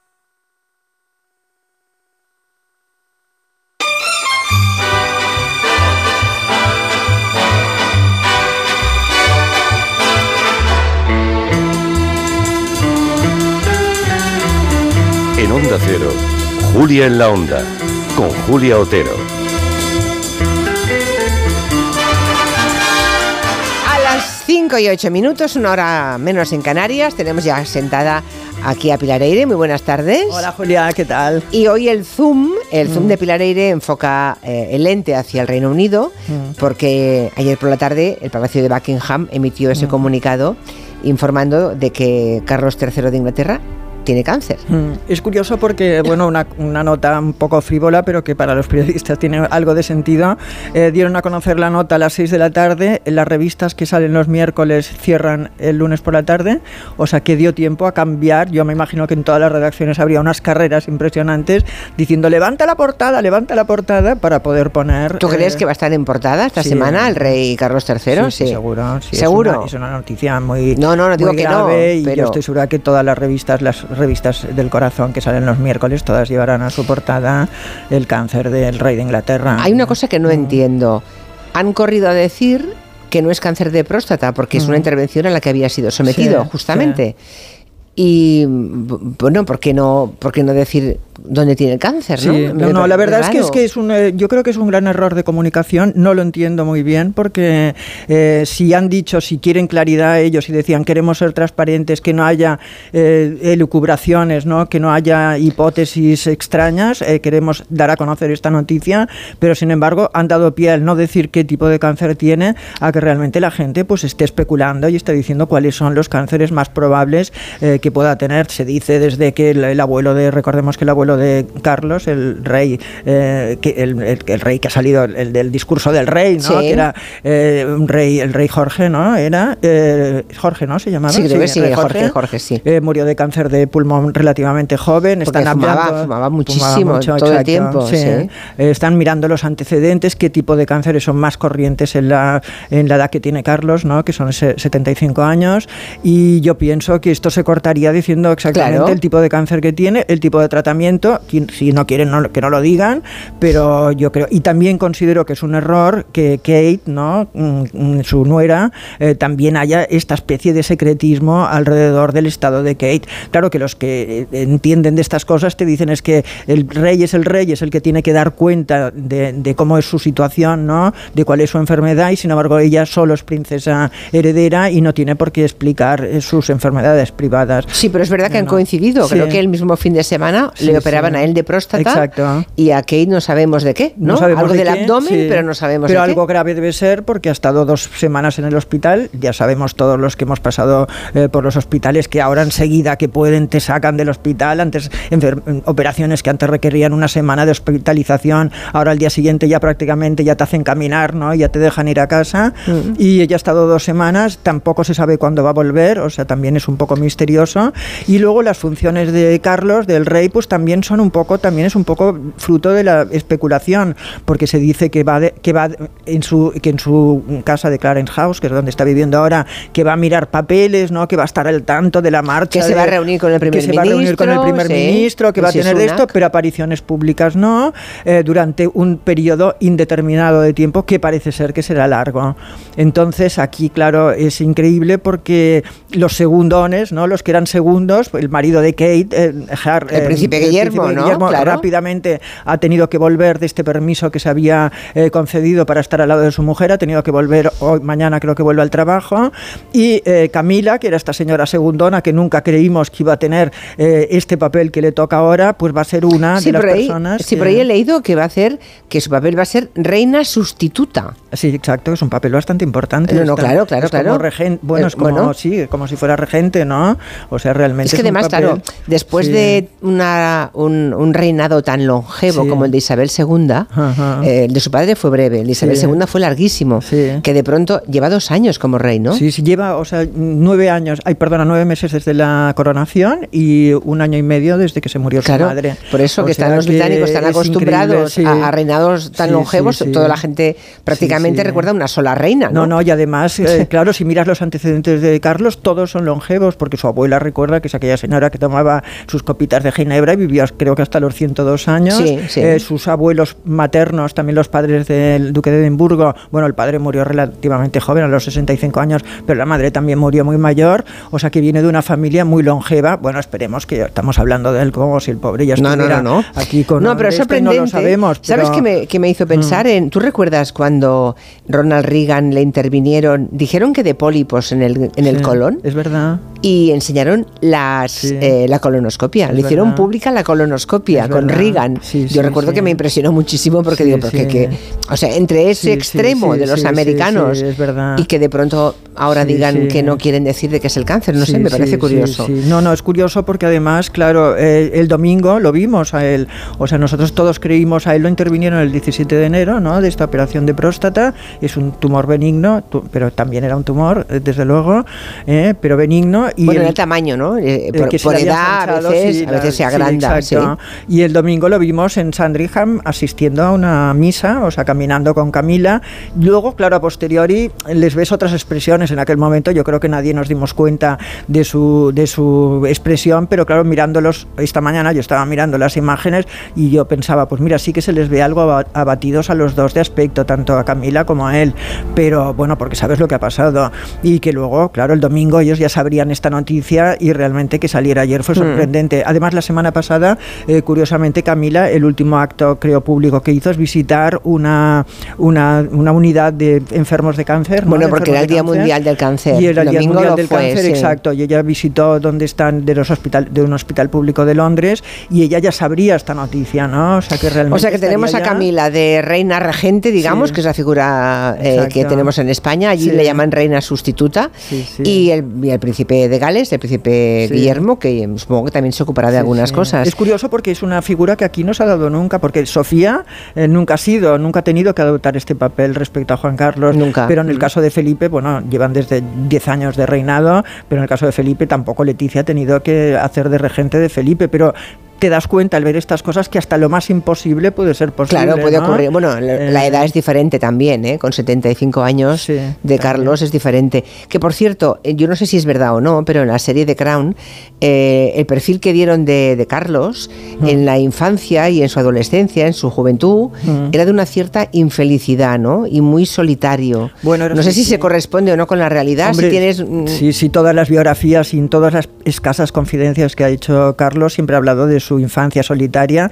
Eh, tú piensas que en aquella época era la, co- la Commonwealth era enorme, ¿no? Ocupaba todo, el planeta prácticamente y la reina tenía que embarcarse, visitar los países de la Commonwealth y yo recuerdo en una ocasión que creo que estuvo embarcada durante 11 meses y cuando volvió, eh, que fue eh, Carlos a buscarla con su, con su nani, ¿no? con su ama, su- con su niñera, fue a buscarla al, donde había llegado al tren, no la reconoció y le tendió la mano. O sea, es una fotografía muy icónica esta del pobre mm, principito tendiendo la mano a una señora que además con gran frialdad se inclinó hacia él y le estrechó la mano también a su hijo y debía tener pues tres o cuatro años el niño.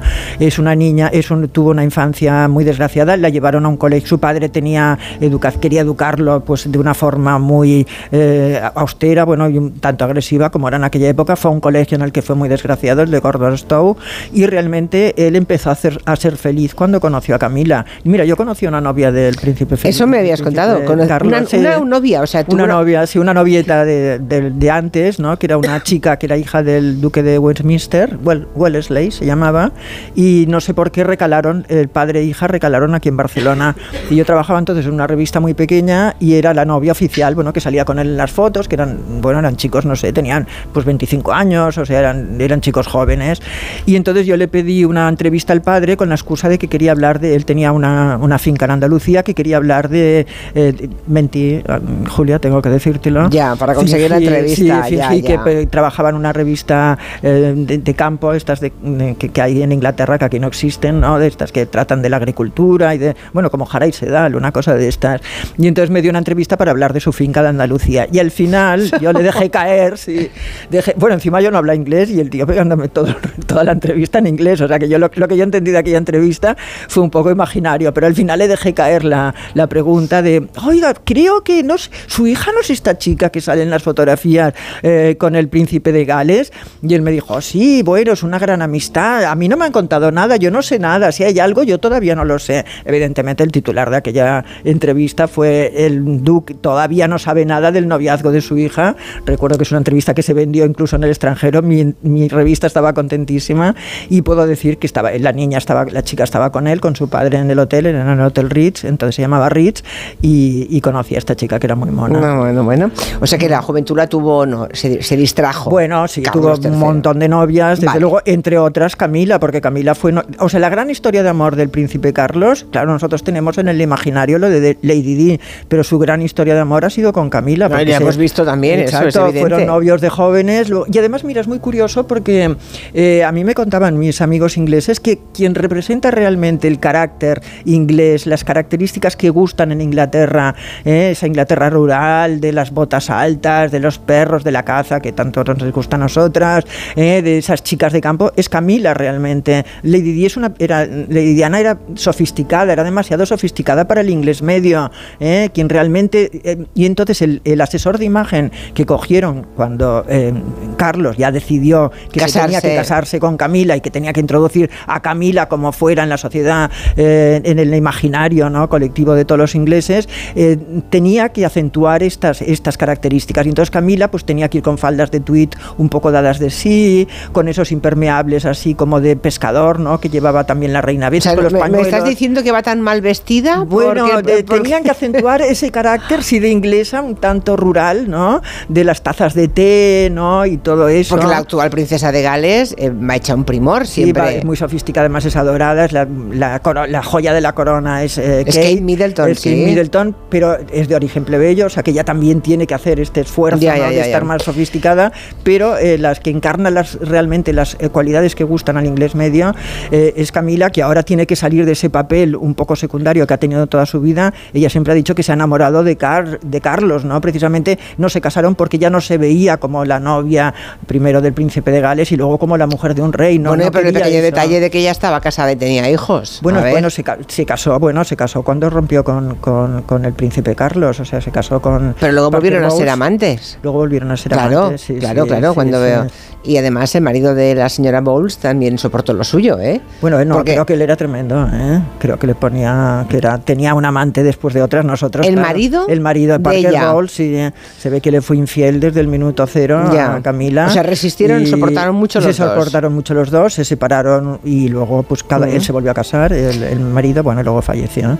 Bueno, esta es la voz de Carlos de Inglaterra, del rey, en el momento de la boda en el que prometía cuidar para siempre de Diana Spencer. I, Charles Philip Arthur George, I, Charles Philip Arthur George, take thee, Diana Francis, take thee, Diana Francis, to my wedded wife, to my wedded wife, to have and to hold from this day forward, to have and to hold from this day forward, for better, for worse, for better, for worse. Luego, años después, eh, Diana de Gales contó que el día de su boda ella se sentía como un cordero camino del Sí, matadero. Es que exactamente, es que realmente dice que el, el- bueno, es lo que le pasa un poco a todas las novias, la verdad es que Leticia el día que se casó también le pasaba un poco lo mismo.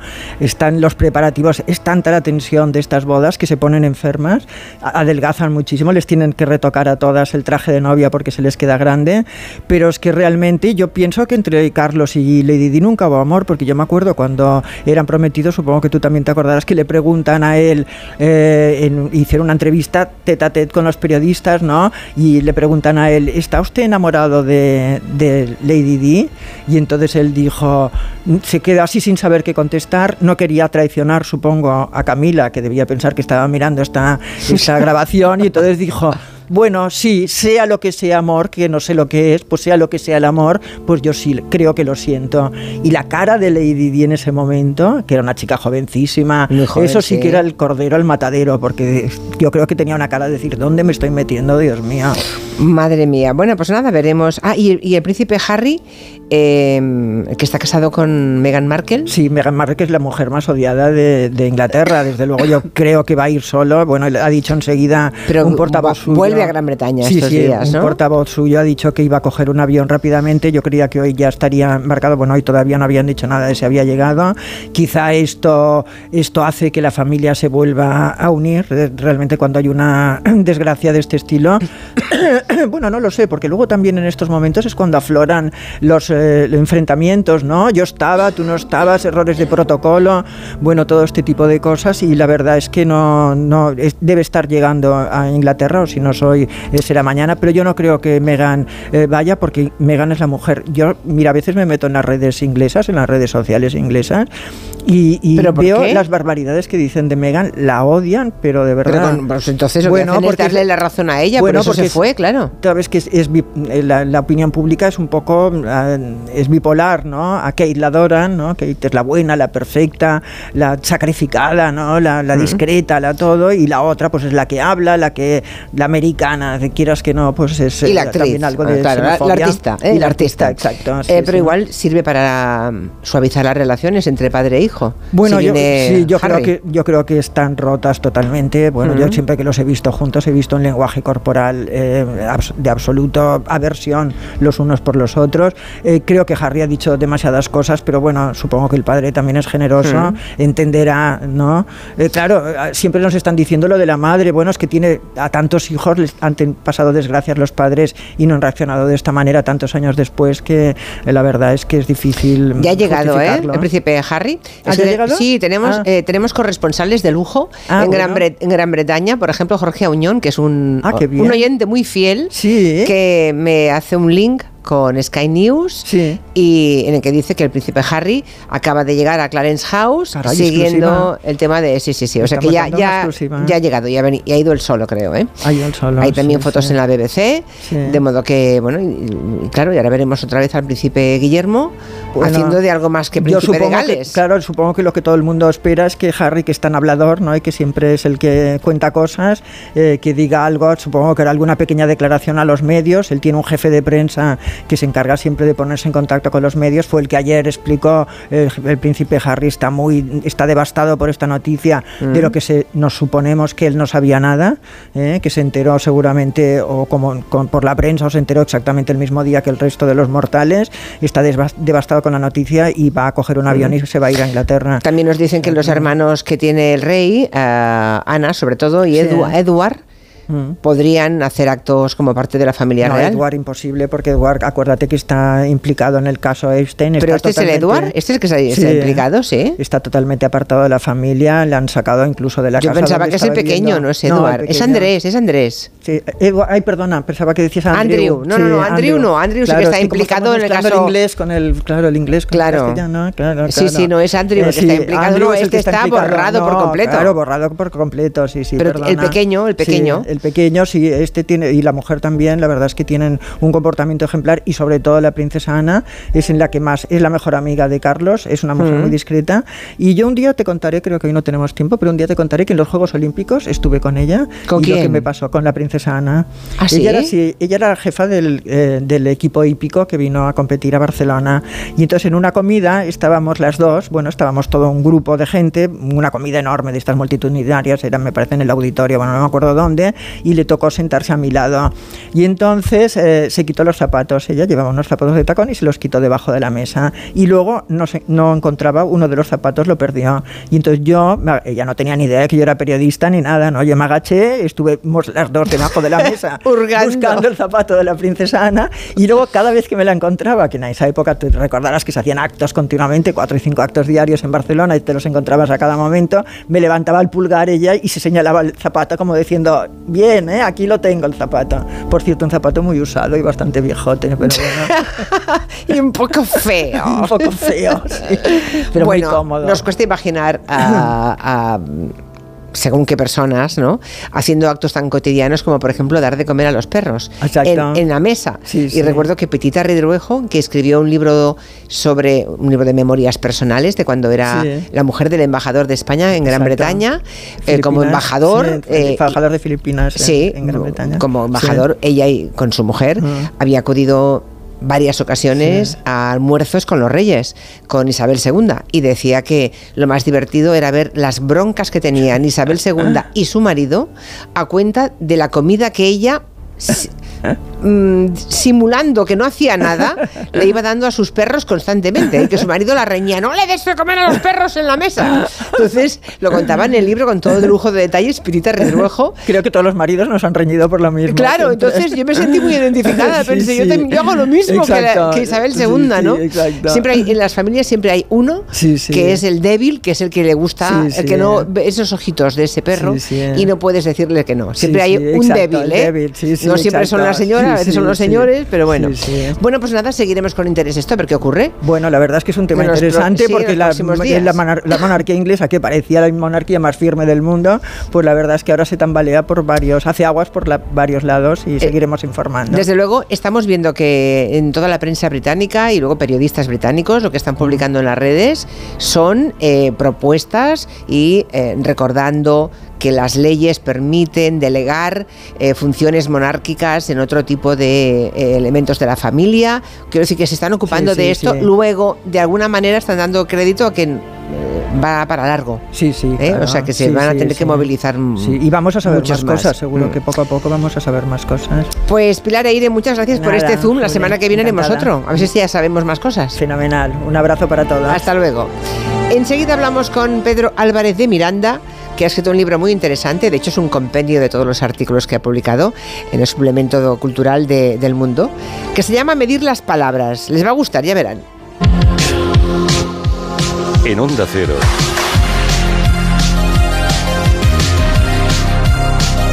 Julia en la Onda. Con Julia Otero.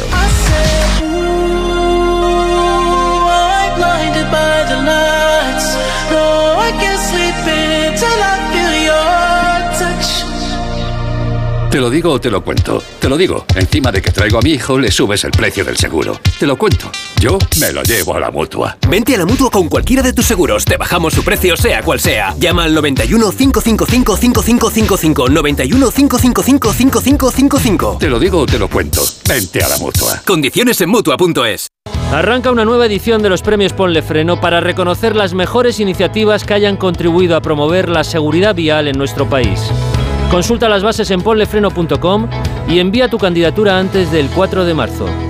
Ponle Freno y Fundación AXA Unidos por la Seguridad Vial. ¿Te preocupa el trabajo? Tranquilo, toma Ansiomet. Ansiomet con triptófano y asuaganda te ayuda en periodos de tensión en el trabajo. Venga, que tú puedes. Ansiomet de Pharma OTC. Hola Andrés, ¿qué tal el fin de semana? Pues han intentado robar en casa de mi hermana mientras estábamos celebrando el cumpleaños de mi madre. Así que imagínate. Dile a tu hermana que se ponga una alarma. Yo tengo la de Securitas Direct y estoy muy contento. Por lo que cuesta, merece la pena la tranquilidad que da.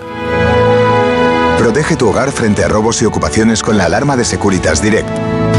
Llama ahora al 900-272-272. Te quiero, mi amor, mi pastelito, mi bombón, mi galletita, mi bollito, mi bizcochito. Uy, pero qué hambre más tonta me ha entrado así de repente. Hay mucho amor dentro de ti, como en el cupón diario de San Valentín de la 11, porque podrás ganar 500.000 euros y además si entras en cuponespecial.es podrás conseguir experiencias únicas que te enamorarán. Cupón diario de San Valentín de la 11. Bases depositadas ante notario. A todos los que jugáis a la 11, bien jugado. Juega responsablemente y solo si eres mayor de edad. Ahora en Carglass queremos que mejores tu visión cuando conduces bajo lluvia. Por eso, con la reparación o sustitución de cualquier luna, te aplicamos el tratamiento anti lluvia gratis. Carglass cambia, Carglass repara. Promoción válida hasta el 10 de febrero. Consulta condiciones en carglass.es. Soy de legalitas porque me sale a cuenta, como cuando consiguieron que me devolvieran el dinero de aquella compra online que llevaba semanas reclamando, o cuando lograron que la compañía aérea me reembolsara 1.700 euros por la cancelación de dos vuelos. Hazte de legalitas en el 900 661 y siente el poder de contar con un abogado siempre que lo necesites. Y ahora, por ser oyente de Onda Cero, ahórrate un mes el primer año.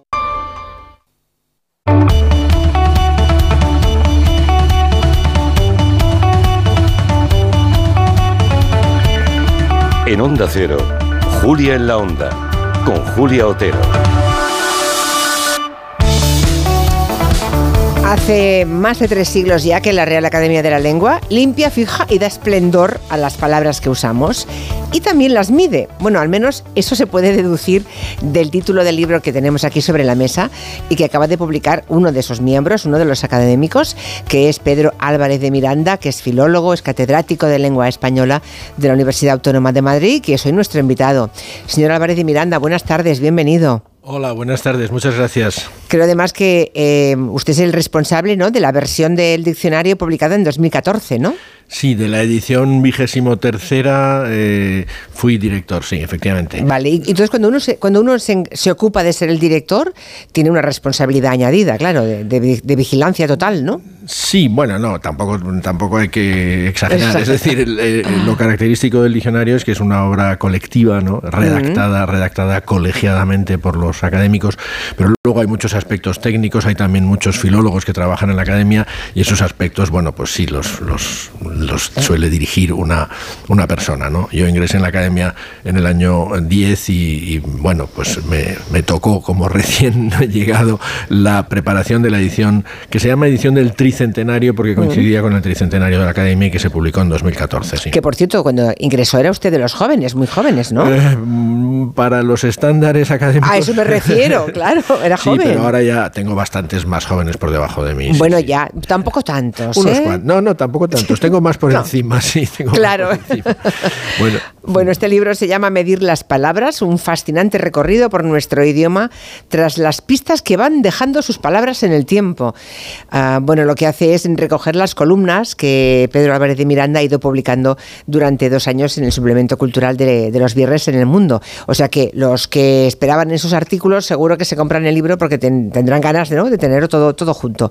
Eh, ¿Usted es mucho de medir lo que dice, señor Álvarez de Miranda? Eh, bueno, hombre, yo creo que todos debemos medir lo que decimos, ¿no? A veces nos... eh, desde luego lo de los modismos es fascinante, ¿no? Porque caía ayer en la cuenta de que también decimos irse de la lengua, ¿no? Cuando, cuando, Sí. cuando no medimos las palabras nos vamos de la lengua. Eh, bueno, es muy, no es fácil poner título a un libro, ¿no? Parece que ya todos los títulos buenos están, están, cogidos. están pillados, ¿no?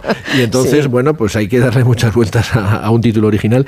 Y debo confesar, aunque resuene un poco pretencioso, que este me gustó, vamos, que me, que, me- que me satisfizo mucho, que me, que me, me levantó la, la moral el, el encontrar un título que me parecía muy, muy adecuado, porque cuando un título juega con dos significados, ¿no? Mm. pues eso, claro, es lo que buscamos siempre, ¿no? Ese doble, ese, ese doble lectura, ¿no? Ahora ha dicho usted lo de irse de la lengua y me imagino que también le ocurre, no sé si le ocurrirá a usted, a mí me pasa, a veces me quedo colgada de una expresión, esa de pronto, ¿no? Irse de la lengua.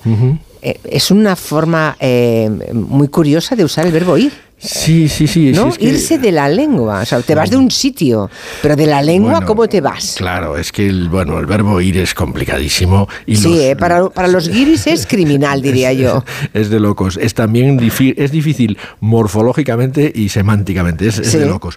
Pero bueno, es que esa- así son las lenguas, ¿no? Y todas las lenguas son difíciles. Pero lo que pasa es que encima hay un terreno en la lengua no del todo bien estudiado, que es la fraseología, ¿no? Que a mí me parece fascinante, ¿no? Sí. Y, eh, y, y que a veces, digamos, el porqué de la fraseología, ¿no? El porqué de un modismo, ¿no? Había un viejo libro de un señor que se llama José María Iribarren, bastante olvidado, que se llama El porqué de los dichos, ¿no? Que tuvo bastante éxito, ¿no? Y a la gente lo que sí compruebo es que estas cosas le, le gustan, le apasionan, ¿no? Y bueno, pues los filólogos tratamos de, de- de- de dilucidar algunas de ellas, que otras no, no lo conseguimos. En este programa somos muy dados a eso, ¿eh? a lo que hay alguna cuestión filológica así que nos llama la atención.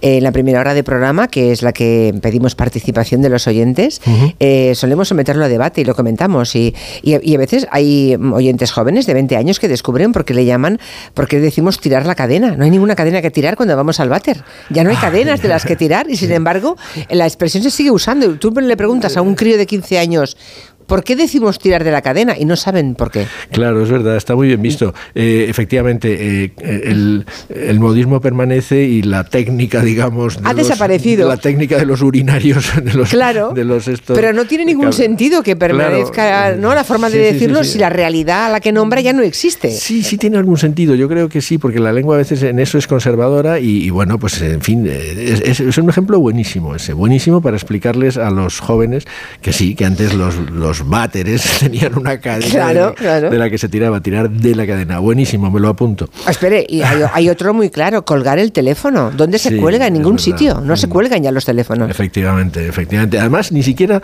los, o sea, los que se colgaban eran aquellos que tenían un arito, un arito metálico, ¿no? Que eh, arriba, o sea, más Sí. antiguos incluso que los que hemos conocido yo desde luego y, y- y usted que es más joven que yo desde luego, pero vamos, yo creo que son, vamos, paleolíticos esos teléfonos. Los los primerísimos, ¿no? Que tenían un- un una especie de arito y se colgaba. Un gancho se de un colgaba. gancho, de un gancho, Sí, sí. exactamente. Cada vez ha ido colgando menos hasta que ya no se cuelga, pero la palabra permanece. Claro, y ahora es un teclado, ahora es un teclado, una tecla. Bueno, no me resisto a preguntarle, luego entramos con cosas de, la- de- de los diferentes artículos que la verdad es que son muy entretenidos y, y además muy didácticos, viene muy bien. Pero no me resisto a preguntarle a Pedro Álvarez de Miranda por el debate este que te- tenemos estos días en España. Eh, no está en su libro, eh, pero lo de zorra. ¿Usted cree que se le puede dar la vuelta a un insulto y que deje de tener connotaciones negativas? Es que yo no lo veo, ¿eh? Yo tampoco, no, no, no, no lo acabo de entender, no, no lo acabo de entender. Eh, eh, claro, el, el problema, desde luego, la palabra, la palabra zorra eh, se las trae, ¿no? Porque eh, he estado viendo el diccionario de la academia y, la definimos todavía como sustantivo, no con el significado de prostituta. Eh, yo creo que eso hay que revisarlo. Es más bien un adjetivo que designa, pues eso, digamos, para decirlo muy finamente, pues libidinosa, ¿no? Pero, pero lo curioso es que no se aplica a hombres, ¿no? Y que lo, tal vez lo peor es que el, el sentido de zorro, zorra como astuto, la, se- se- es astuto a veces algo taimado, que es- tiene, un Sí. sentido, eh, que tiene un sentido más negativo, porque astuto tiene un significado tirando a positivo, creo yo. Pero en fin, que, que no se puede aplicar a mujeres ese adjetivo, es decir, está bloqueado porque si de- una mujer dices que es muy zorra, o sea, muy astuta, pues claro, es imposible. O sea, la incompatibilidad de esa acepción con la otra es total y absoluta, ¿no? Y por otro lado, a un hombre libidinoso, eh, pues no se le llama zorro. O sea, que la verdad es que es, es, es- es tremendo, ¿no? O sea, es... Ahora, ¿qué, qué, qué le vamos a hacer, no? Es decir, eh, eh, eh, que pretenden resignificarlo, yo no lo veo, no lo veo nada fácil, ¿eh? No Ahora, me, veo me- nada fácil. me- me complace ver que alguien, que un académico como usted, estos días que el debate es lo de Zorra, haya ido a, digamos, a repasar qué dice la propia Real Academia de la Lengua de zorra y de zorro. Sí, claro. Está o sea, eso quiere decir que lleva usted trabajo incorporado puesto siempre. Sí es, Claro, pero si es que desde que, desde que, desde que- que tenemos el diccionario en el móvil ya no, te- no descansamos. ¿no? Es decir, claro, uno, uno, uno va a todas partes con el móvil y antes eh, eh, el diccionario en papel, pues t- tardabas más en dar con un diccionario en papel. Ahora la verdad es que el diccionario, y desde luego los que tenemos cierta deformación profesional, pues es que no paramos de mirarlo, ¿no? ¿Qué se le va a hacer?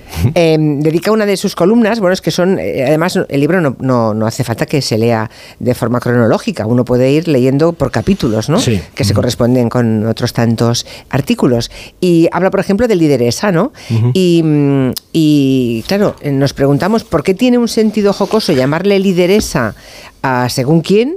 Eh, Cuando hay otras palabras con la misma terminación, como alcaldesa, que las vemos normales, ya nadie llama a una alcaldesa alcalde. En cambio, lideresa todavía suena rarito, suena como con intención. Sí, suena como con, con rintintín. Con rintintín o rentintín, Sí. ¿no? Sí. Es, es que- es que es un misterio, es que no, no me duelen prendas a la hora de decir que no tengo una respuesta, que no lo sé. Lo que, lo que está claro es que el, el sufijo, eh, la marca esa, está, eh, es, digamos, un poco excesiva, ¿no? Es demasiado pesada. Igual que, igual que pasa con las mujeres, que las mujeres que escriben poesía, no conozco ninguna que acepte ser llamada poetisa.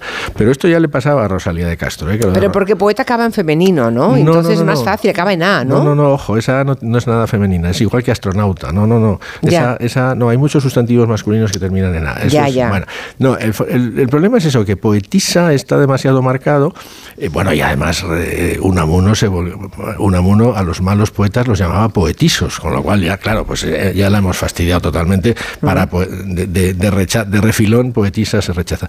Yo no, no lo acabo de entender, porque el ejemplo que usted me pone de alcaldesa es buenísimo, ¿no? Alcaldesa no tiene la menor, eh, en fin, eh, sombra de negatividad, de despectividad. Y lideresa tiene mucha coña, si se me permite Sí, la palabra, ¿no? sí, Eh, sí. Se aplicó siempre como con, pues eso, con retintín, como con cierta, con cierta burla de que una mujer fuese lideresa, con lo cual, y se aplicó encima alguna política muy concreta, ¿eh? muy concreta, eh, frente a que otras mujeres que lideran partidos, pues se dice la líder. La ¿no? líder, La sí. líder.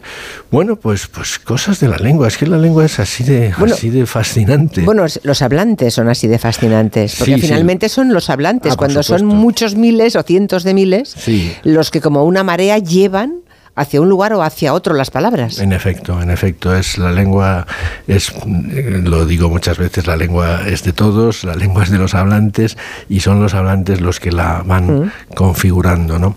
Y, y los gramáticos y los lexicógrafos no hacen sino codificar lo que los hablantes deciden.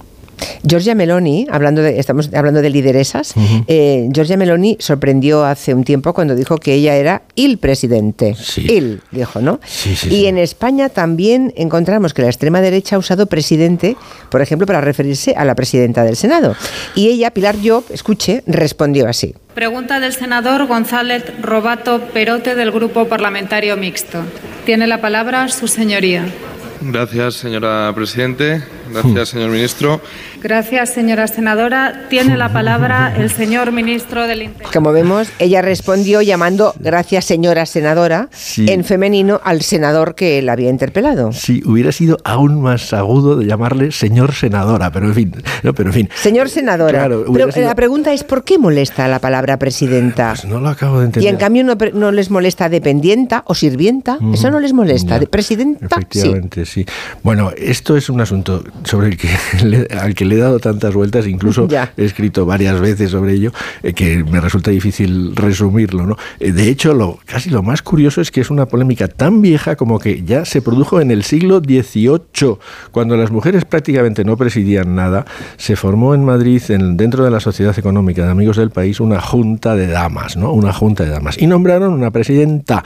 Y ya empezaron a dudar si era presidente o presidenta. Bueno, y hubo una polémica ya entonces, 1787. De manera que cuando decimos que nada nuevo bajo el sol, pues es que nada nuevo bajo el sol.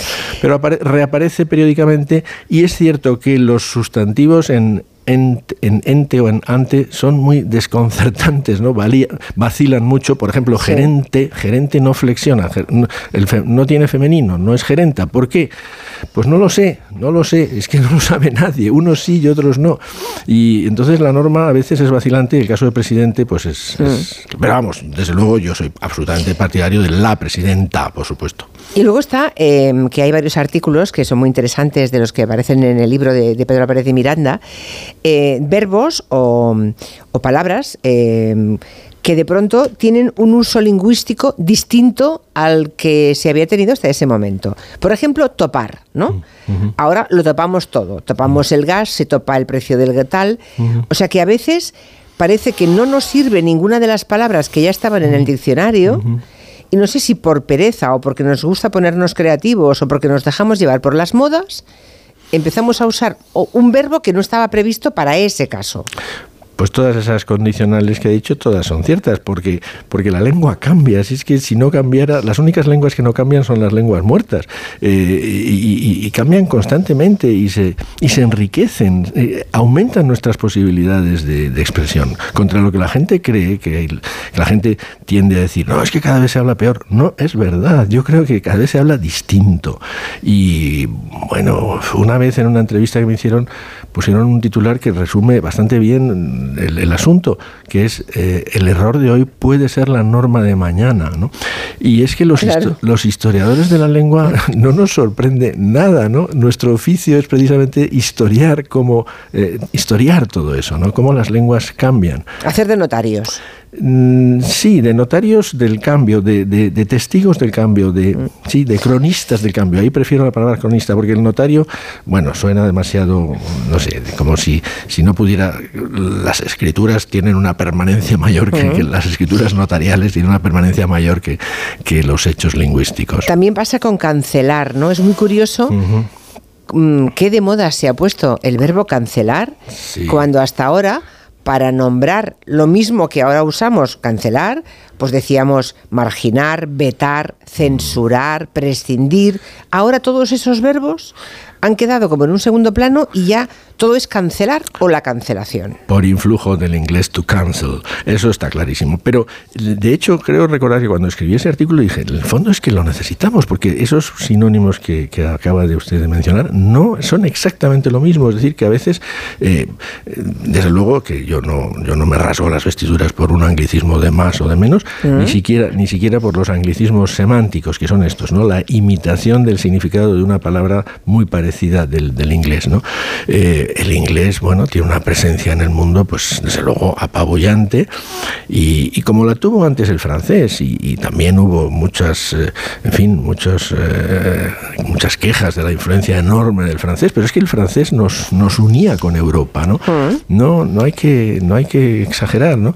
Eh, eh, lo que fueron los anglicismos han sido luego los anglicismos. E incluso esos anglicismos que son un poco más, digamos, más aviesos porque no son, no, no dan tanto la cara, ¿no? La gente no sabe que cancelar ha, ha, digamos, ha adoptado los significados del verbo to cancel, ¿no? Llaman más la atención los anglicismos crudos, ¿no? Como influencer. Como influencer, por ejemplo. sí. ¿Eh? Que no, que eh, hay un artículo en el que busca alternativas a la palabra influencer, pero no las encuentra. No las encuentro, no las encuentro y sobre todo pues que, que, que, pues qué se le va a hacer si es que Hmm. no, no, no pasa nada o sea a veces supongo que, que escandaliza que uno sea tan tolerante cuando la imagen que se tiene de los de los académicos es otra no pero qué le voy a hacer yo es- lo veo así no y creo que eso la, la perspectiva histórica es fundamental Lo que, lo que ocurre es que cancelar ya existía. pasa es Sí, sí. Se, se cancelaba un vuelo. o Sí, sea, sí, sí, sí, sí, sí. Yo creo que teníamos verbos para sin copiar el inglés, ¿eh? Pero Ya, no, no, teníamos verbos como cancelar, pero le hemos asignado un nuevo significado a Exacto, cancelar, claro, claro, ahí está. Lo más parecido sería anular, ¿no? Anular, pero anular dicho de personas, no, es que es que es una es un, es un valor muy muy interesante ese Sí, de sí. cancelar, ¿no? Eh, a a veces nos quejamos de los anglicismos, pero dice usted en uno de los artículos que, por ejemplo, la penetración del inglés es mucho mayor en el italiano que en el español. Sí, sí, sí, bueno, eh, dicen il computer, ¿no? En vez de, eh, o sea, el ordenador es il computer, el, el inglés, el italiano, después de la Segunda Guerra Mundial, eh, tuvo muchísima influencia de del inglés, del inglés americano, oye, al fin y al cabo los americanos les, les, les liberaron, ¿no? A nosotros no nos liberó nadie.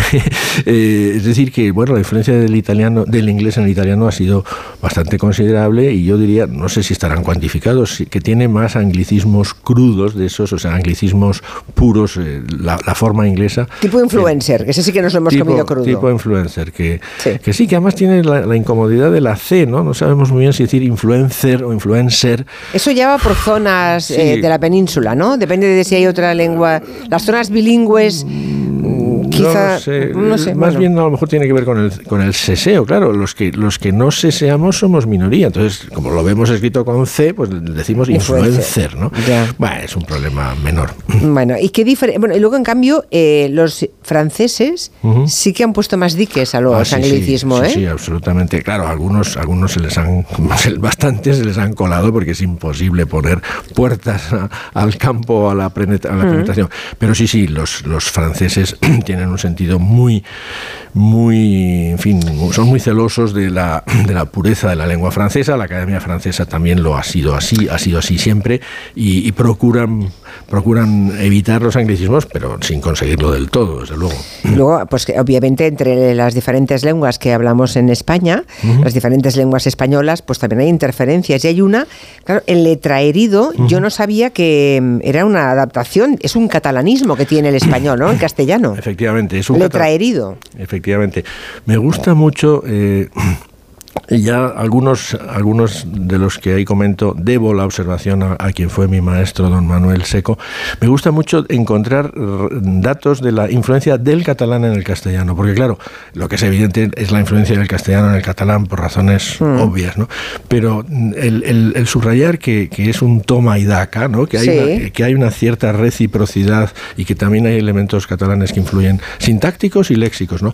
Entonces la palabra letraído es una auténtica preciosidad eh, que se inventa en catalán lletra ferit y que aquí la traducimos y la calcamos, eso es un calco morfológico eh, para designar letra herido, ¿no? que me parece una, una cosa preciosísima. ¿no? Cosas curiosas, por ejemplo, corbata deriva de croata. Sí. Es una historia muy curiosa esta. Sí, me dio mucha guerra porque no me convencía, decía el diccionario de- del francés, cravat, ¿no? Bueno, pues no, no se parecen, ¿no? Corbat, corbata y cravat no son...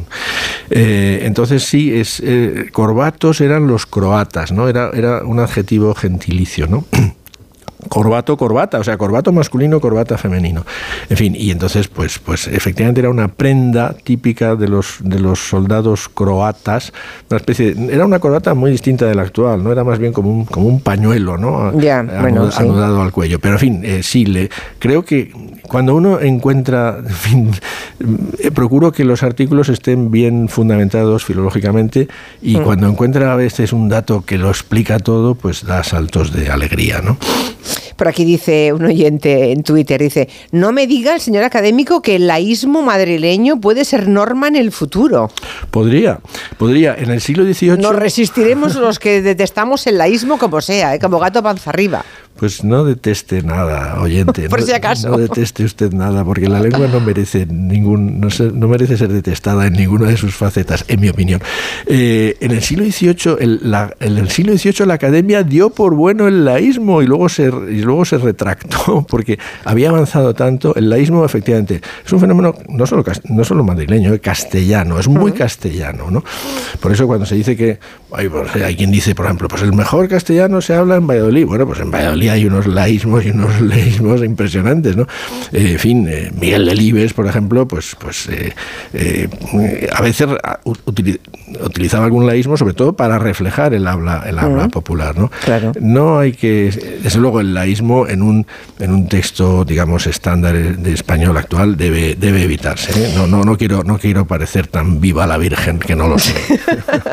Bueno, también le llama la atención al profesor Pedro Álvarez de Miranda que, eh, que hayamos recuperado un sufijo que estaba muy abandonado, que es el uno, viejuno, raruno, baratuno.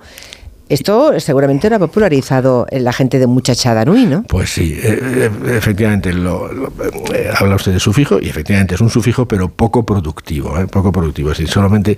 Y eso es otro misterio, ¿no? ¿Cómo es posible? Es un derroche, ¿no? Tener un sufijo solo para tres es como. ¿no? Pues sí. Y a lo mejor puede. Economía lingüística No, cero. ¿eh? Economía lingüística cero, efectivamente. Pero efectivamente, y, y confieso que alguien me dijo, no, pero es que esto viene de muchachada, ¿no? Y yo, vamos, no, creo que, en fin, a poco que se piense en mi trayectoria, pues es bastante fácil que yo no tenía ni idea de lo que era muchachada Nui, pero me informé, porque de todo hay que informarse. Claro, ¿no? De todo hay que informarse. Y en efecto, pues parece que lo de viejuno, pues venía de ahí y, y se ha extendido muchísimo.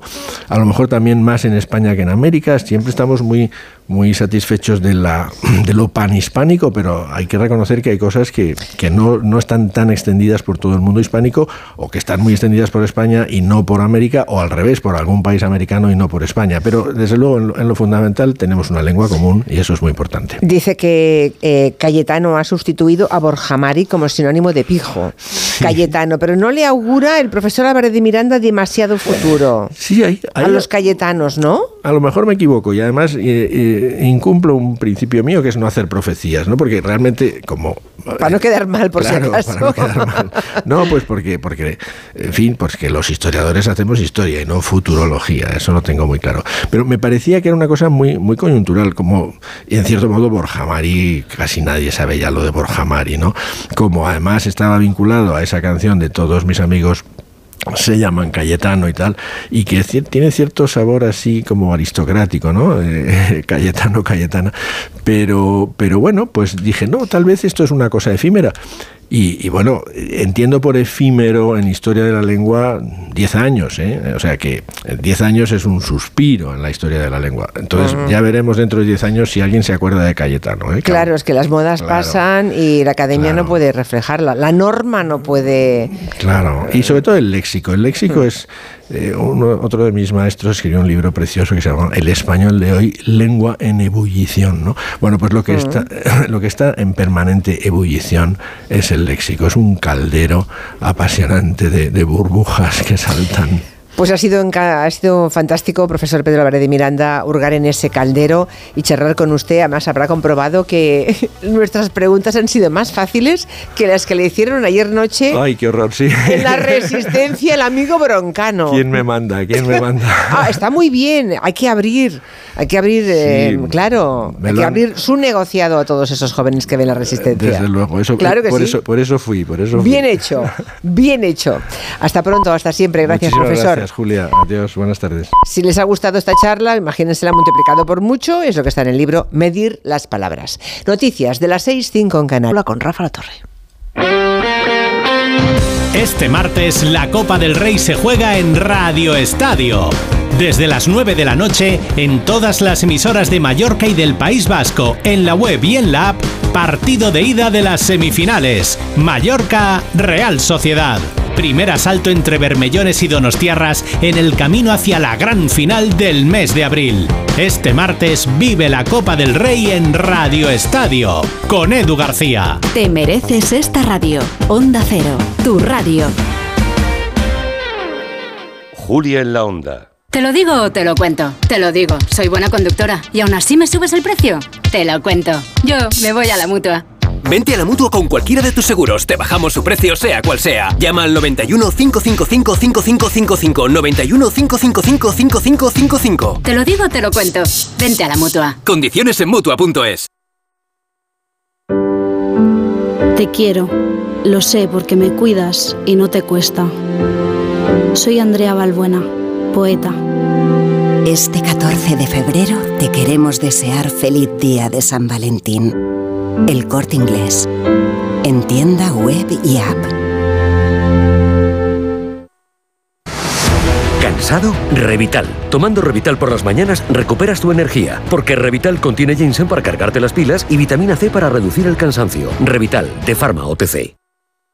A ver esa foto, decir patata. ¡Hijolusa! Es que decir patata es decir hijolusa. Entre nuestra gran variedad encontrarás la patata perfecta para tu plato, siempre con la misma calidad. Patatas hijolusa. Empresa colaboradora del Plan 2030 de apoyo al deporte de base.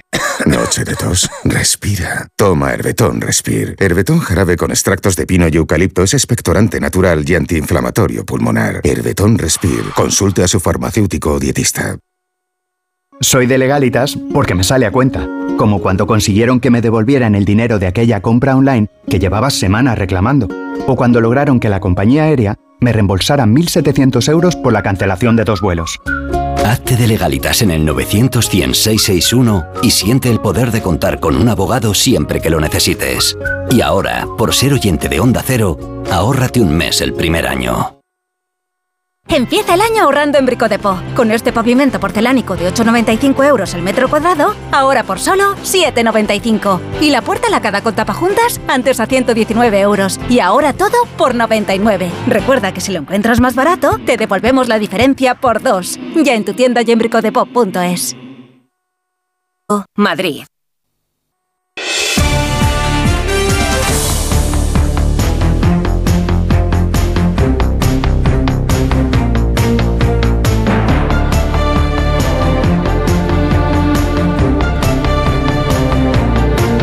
En Onda Cero, Julia en la Onda, con Julia Otero. Las 6 y 12, una menos en Canarias, estamos ya en la última hora. He llegado a la última hora, bueno, no está mal. Ah, y ahora, como voy a ceder la palabra rápidamente a Julián Casanova, buenas tardes. Hola, buenas tardes. A Carolina Vescanza, buenas. Hola, buenas tardes. Y a Julio Leonar, Muy buenas tardes. pues ya me callo y ya está. Y hasta mañana, ¿no? bueno, vamos a hablar de la polémica de, de la canción de Eurovisión. Porque la verdad es que a lo largo de, la historia ha habido múltiples casos, ¿no? De, inten- de intento, como mínimo, de reapropiación de algún insulto, el que sea, ¿no? Tratando de usarlo en positivo para desactivar su intención y para darle la vuelta, ¿no? La pregunta es si realmente se puede resignificar una palabra para invertir la carga del desprecio, si es posible esa reapropiación de un insulto hasta neutralizar la, inten- la intención vejatoria que tiene. Eh, la teoría dice que sí, pero a la mayoría de las mujeres o a muchas mujeres les repugna que se hable de zorra, por ejemplo, en una canción y les parece un flaquísimo favor al feminismo. No sé si tenéis ¿Habéis tenido que pensar lo que, mm, lo que vais a decir an- cuando os hemos dicho el tema esta mañana, Julián, Carolina y, y Julio, o ya en los Siempre últimos... pensamos, Julia, siempre pensamos lo que... Sí, no, hombre, pero No sé por entiéndeme. qué lo dudas. No, por Pensamos descon- y mucho. Sí, ya lo sé, pero... Ya, ya, Somos de el pensar tema- mogollón. Pero el tema es, ¿llevabais pensándolo tres días desde que la canción fue escogida? ¿Habéis entrado, aunque sea mm, con vosotros mismos, en ese debate? ¿O hasta que no hemos planteado el tema esta mañana no os había ocupado ni interesado ninguna energía intelectual? Esa es me la pregunta. un poco, sinceramente. Yo sí. Tú lo no es habías por ponerme- pensado no, ya. no es por poner, no es por ponerme un pin, ¿eh? No, Eh, no, es no. porque Como, como- como- como he dicho antes, eh, soy de pensar muchas cosas. eh, muchas no llegan a ningún lado, quedan eh, Sí. en, en el vacío ahí. eh, y en otras pienso una cosa, a los O sea 10 que, eh, minutos pero esta escucho sí. otra persona. Esta y- sí y que te- entra- ya, esa esta, esta sí, sí, y he tenido sí. momentos muy incoherentes conmigo mismo durante estos Ya, días. De, ya, de puede- pensar cosas a sí. favor, en contra, a favor, en contra. Puede todo pasar. rato. Sí, sí. ¿Y Carolina? Yo no he tenido que resolver ningún dilema, si es eso lo que estás preguntando. Ningún dilema. no he tenido que resolver ningún dilema inte- interior, no he tenido una voz que me decía una cosa y otra la contraria. Ah, Eh, pero, mm, pero no le he prestado mucha atención precisamente porque no tenía dilema, ¿no? Porque vale, lo vale. tenía- porque lo pero tenía has claro. visto que ha habido dilema fuera de... Sí, lo en Twitter hay un super dilema, vamos, Sí. con llamas y todo. sí. Sí, y, y Julián Casanova y el historiador ha tirado de historia para ver si otros momentos de, de Sí, este yo- siglo del siglo pasado se había intentado con algún otro palabro. No, pero yo, yo he aparte de eso, que lo voy, te lo voy a comentar, he Sí. pensado muchas veces en, en- en que el insulto no tiene por qué ser dañino si tú tomas una actitud para que no lo sea.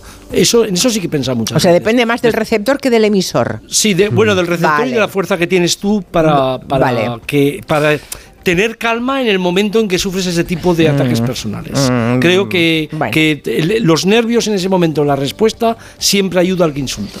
Pero eso lo podemos plantear. Vale, y, en, vale. y en historia creo que hay insultos también en momentos muy claves donde depende muchísimo de la persona que lo recibe. Y O también sea, podemos poner ejemplos. Sí, sí, Incluso vamos, guerras la comunicación también. Vamos, vamos, sí. con guerras por medio. Bueno, vale, sí, muy interesante. Como ven, este debate va a dar mucho de sí. Asun Salvador, una previa, venga, buenas tardes. Hola, buenas tardes. Desde que este fin de semana la canción Zorra del grupo Nebulosa se proclamó vencedora del Benidorm Fest para representar a España en Eurovisión, pues se han ido sucediendo todo tipo de reacciones, como decíais. Por un lado están los que ven en la letra y en el uso de la palabra zorra un intento de resignificar el insulto con la intención de provocar y para reivindicar la igualdad de la mujer y por otro lado están los que ven todo lo contrario, un triunfo de la denigración de la mujer reducida aquí a objeto sexual. Hay multitud de unos y de otros en redes, como decíais, y también se han sumado políticos y organizaciones. Por ejemplo, la organización Movimiento Feminista de Madrid ha colgado un comunicado en X en el que se lee que es un despropósito la pretensión de liquidar el agravio de repetir insistentemente la palabra zorra como empoderamiento de la mujer. Añaden que es una ofensa y, y que, mm, y que al calificar de feminista la letra de esta canción, pues se incide en esa ofensa a la razón y al movimiento por los derechos de las mujeres. En la misma red social, la Alianza contra el Borrado de las Mujeres subraya que la pretensión de que zorra sea una palabra empoderante banaliza su vinculación con la violencia que padecen niñas y mujeres, como recogen miles de sentencias judiciales, y consideran que la canción es denigrante y contraria a los pactos contra la violencia de género. Recalcan que es fundamental que las instituciones que se encargan de velar por la igualdad lo denuncien así. Sin embargo, la ministra de Igualdad, Ana Redondo, ha defendido la canción, considera que es divertida, que rompe moldes y estereotipos. Y en la misma línea, ayer en la, sexta, el presidente Pedro Sánchez. A ver, sí, a mí me parece que el feminismo no solamente es justo, sino que es divertido. Y por tanto, pues eh, este tipo de, de provocaciones además tienen que venir necesariamente de la cultura. Volviendo a la fachosfera, yo entiendo que a la fachosfera le hubiera gustado tener el cara al sol. Del ámbito de la cultura, el ministro Ernest Urtasun, de momento no se acaba de pronunciar. Balones fuera. Simplemente decir que el Benidorm Fest volvió a ser un gran éxito de participación de público, eh, que, lo, que lo sigue, si- que lo lleva, eh, lleva siendo así desde hace algún tiempo, que es un éxito de televisión española, que creo que todas las canciones eh, eran, eran extraordinarias. Al final el público eligió la que creyó, la que creyó mejor y estaremos fantásticamente representados en Eurovisión. Se ha que mi pasado te devora. Sigue, sigue. Se ha pronunciado, no verá, para que escucháis un poco, por si queda alguien en, en España que no lo haya escuchado. Se ha pronunciado la Unión Europea de Radiodifusión, organizadora del festival, en mitad de la polémica. Algunas voces cuestionaron que, eh, que pudiera llegar el- el- esta canción a representarnos. Se preguntaron si el organismo no vetaría la canción porque sus reglas prohíben usar insultos o proclamas políticas en las letras, pero esta vez han, consi- han considerado que esta canción sí es apta para representar a España en Eurovisión. Gracias, Asun, buenas tardes. Buenas tardes, hasta mañana. Bueno, pues nada, ¿quién empieza? Venga, Carolina, que no tiene ningún dilema. Va, Carolina. Eso, eso, lo fácil. Se llama Vescansa, así que. Carolina. Bien, seguramente eh, zorra mm, sea uno de los insultos machistas más repetidos en nuestro país, ¿no? Eh, junto con puta, ¿no? Yo creo que es de lo, O uno o el otro, o los o uno dos. o los Sí, dos, ¿no? sí, sí. Eh, de hecho, bueno, en, muchas veces vemos eh, pintadas en la calle, ¿no? Eh, de, de machistas eh, activistas en su machismo, ¿no? Que, que ponen fulanita, puta, ¿no? Y, o zorra, ¿no? Y que para yo en cuanto que lo leo, lo primero que pienso es fulanita me ha dejado, ¿no? Eh, Cuando alguien pinta en la calle fulanita zorra, es que fulanita ha dejado al menganito que ha hecho la pintada. Con razón, por otra parte. Claro, con razón, porque fíjate lo que hace en la pared. Pues no, Amiga- si hace eso en la pared, cuenta. imagínate lo que hará en casa, ¿no? Entonces, eh, yo creo que, que hay infinidad de ejemplos, ¿no? En donde la capacidad performativa del lenguaje precisamente visibiliza que una, una de las formas más efectivas de luchar contra el lenguaje del odio es precisamente apropiártelo y darle la vuelta. Es decir, lo que hoy una articulista en el diario decía que la vergüenza cambie de bando. ¿no? Cuando tú decides apropiarte del término zorra y decir yo soy una zorra, lo que estás diciendo es atrévete a volver a utilizar ese término para despreciar a una mujer, a mí o a cualquier otra. Cuando en esta canción, y todo lo que voy a decir sobre esta canción tiene que ver con la letra de la canción y no de la- con la música, ¿vale? Porque la verdad es que ahí me resultaría más difícil hacer un alegato de defensa. Pero todo lo que tiene que ver con la letra de esta canción es inequívoco, inequívoco, que lo que hay es un intento de resignificación del término para que nadie más nunca pueda volver a insultar a una mujer diciendo el término zorra. Lo hicieron eh, el movimiento de, de- de- de- de los negros en Estados Unidos, que se llamaron a sí mismos negros, para que nadie más pudiera volver a insultarles con ese término. Y de forma más reciente en nuestro entorno, eh, yo creo que el, que el colectivo LGTBI ha conseguido con mucho éxito que el término maricón no se pueda volver a utilizar nunca más en una conversación hetero sin que te miren con cara de, de- de eres un homófobo. Es decir, en el momento en el que los gays eh, empezaron a llamarse a sí mismos maricones, eh, de forma mm, simpática, divertida y desobediente, lo que hicieron fue precisamente impedir que nadie más volviera a utilizar ese término eh, de manera regular como, como término de insulto o de desprecio a ese colectivo. Yo creo que esta canción va inequívocamente en, ese, en esa dirección, que la letra tiene claramente ese sentido. No sé si, no sé si va a conseguir eh, ese objetivo de resignificar eh, en, ese auto, en ese acto bautismal el término de zorra, ¿no? Pero sí me parece un buen intento y, me parece que la intencionalidad es inequívoca. Vale, eh, hagamos un repaso histórico, profesor Casanova. Sí, yo, yo lo que lo que creo eh, que el concepto zorra o la palabra española es muy fuerte, suena muy fuerte. Todo lo que en todo lo que en español en castellano es insulto, además hay una z por medio. Cuando tú lo traduces a otro idioma eh, suena bastante fuerte. Así que es un insulto que lleva ha llevado siempre con es un ataque personal, por supuesto. Lo utiliza mucha gente en los momentos vulnerables, ¿no? Lo que hablabais de una pintada en un momento vulnerable, cuando ve a la gente insegura o poco sensible, por supuesto, hoy es un motivo de bullying en colegios, ¿no? Y, hay una humillación pública. Entonces yo creo que aquí entraríamos en el tema de la humillación pública. Imaginemos, eh, volviendo un poco a, lo que planteaba Carolina, que tú ves este, esta canción, la escuchas en una fiesta de un pueblo, ¿no? Y la gente lleva sus copas y en la fiesta del pueblo repite ese concepto. Y ahí aparece repitiéndolo gente de todo tipo, no la gente en la que está pensando Carolina. Allí las cosas, las cosas yo creo que en ese sentido cambian. Yo antes me refería a la historia porque hay momentos en los que esto es muy típico de, de todo lo que ocurre en Europa a partir de los años 20, 30 hasta el final de la Segunda Guerra Mundial, que suben al poder y, su- y- y manejan la política auténticos hooligans que no tienen que ver nada con el mundo diplomático que fundamentalmente era un mundo que había estudiado en Gran Bretaña, ¿eh? aunque Francia había tenido mucha fuerza en el siglo XIX, y que responden con humor normalmente a los insultos. No se ve mucho en los documentos, se ve mucho en las, en las declaraciones, se ve mucho en la radio, en medio de guerra, ¿eh? ya no en el momento de subida al poder de, de esta gente, sino en el momento de la guerra. Con lo cual está clarísimo que para ellos el, el humor o responder con humor a un insulto es algo que está dentro de una cultura determinada. En España esto se utiliza menos. Yo creo que, que nosotros somos muy vulnerables ante los ataques personales.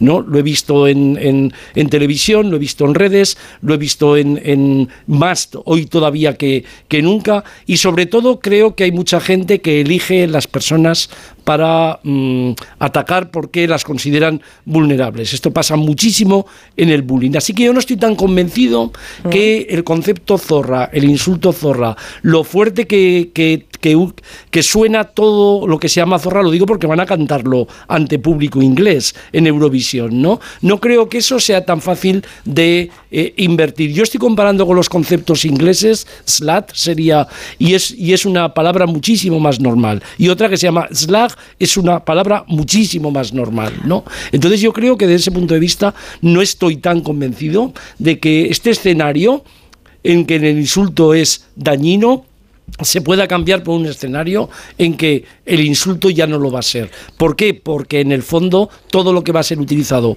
esta canción va a ser siempre en público. No es como cuando uno personalmente eh, coge el ataque, lo vuelve y es suficientemente listo o inteligente para no caer en el ataque. Creo que con una canción en público de tanto impacto que tiene en estos momentos, tanto impacto que va a tener en Eurovisión, creo que va a ser muy difícil que el insulto se vuelva eh, de otra forma. Pero esta es mi impresión. Y Julio Leonard, a ver esos dilemas que has tenido entre tus dos yoes.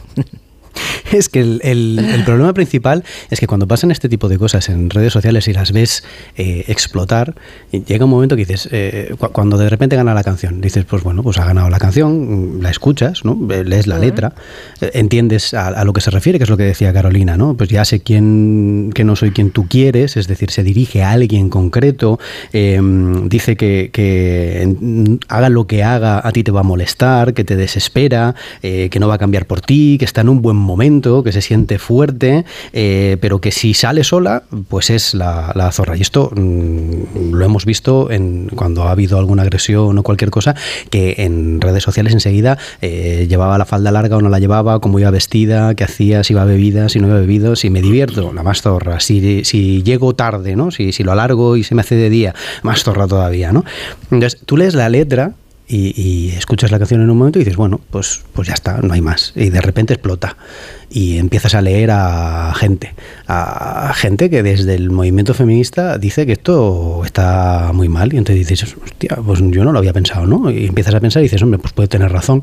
Em, que, este- que, que- que- que nos hemos pasado igual de, de- de frenada, eh, que esto se nos ha ido un poco de madre y que en realidad estamos eh, haciendo daño, ¿no?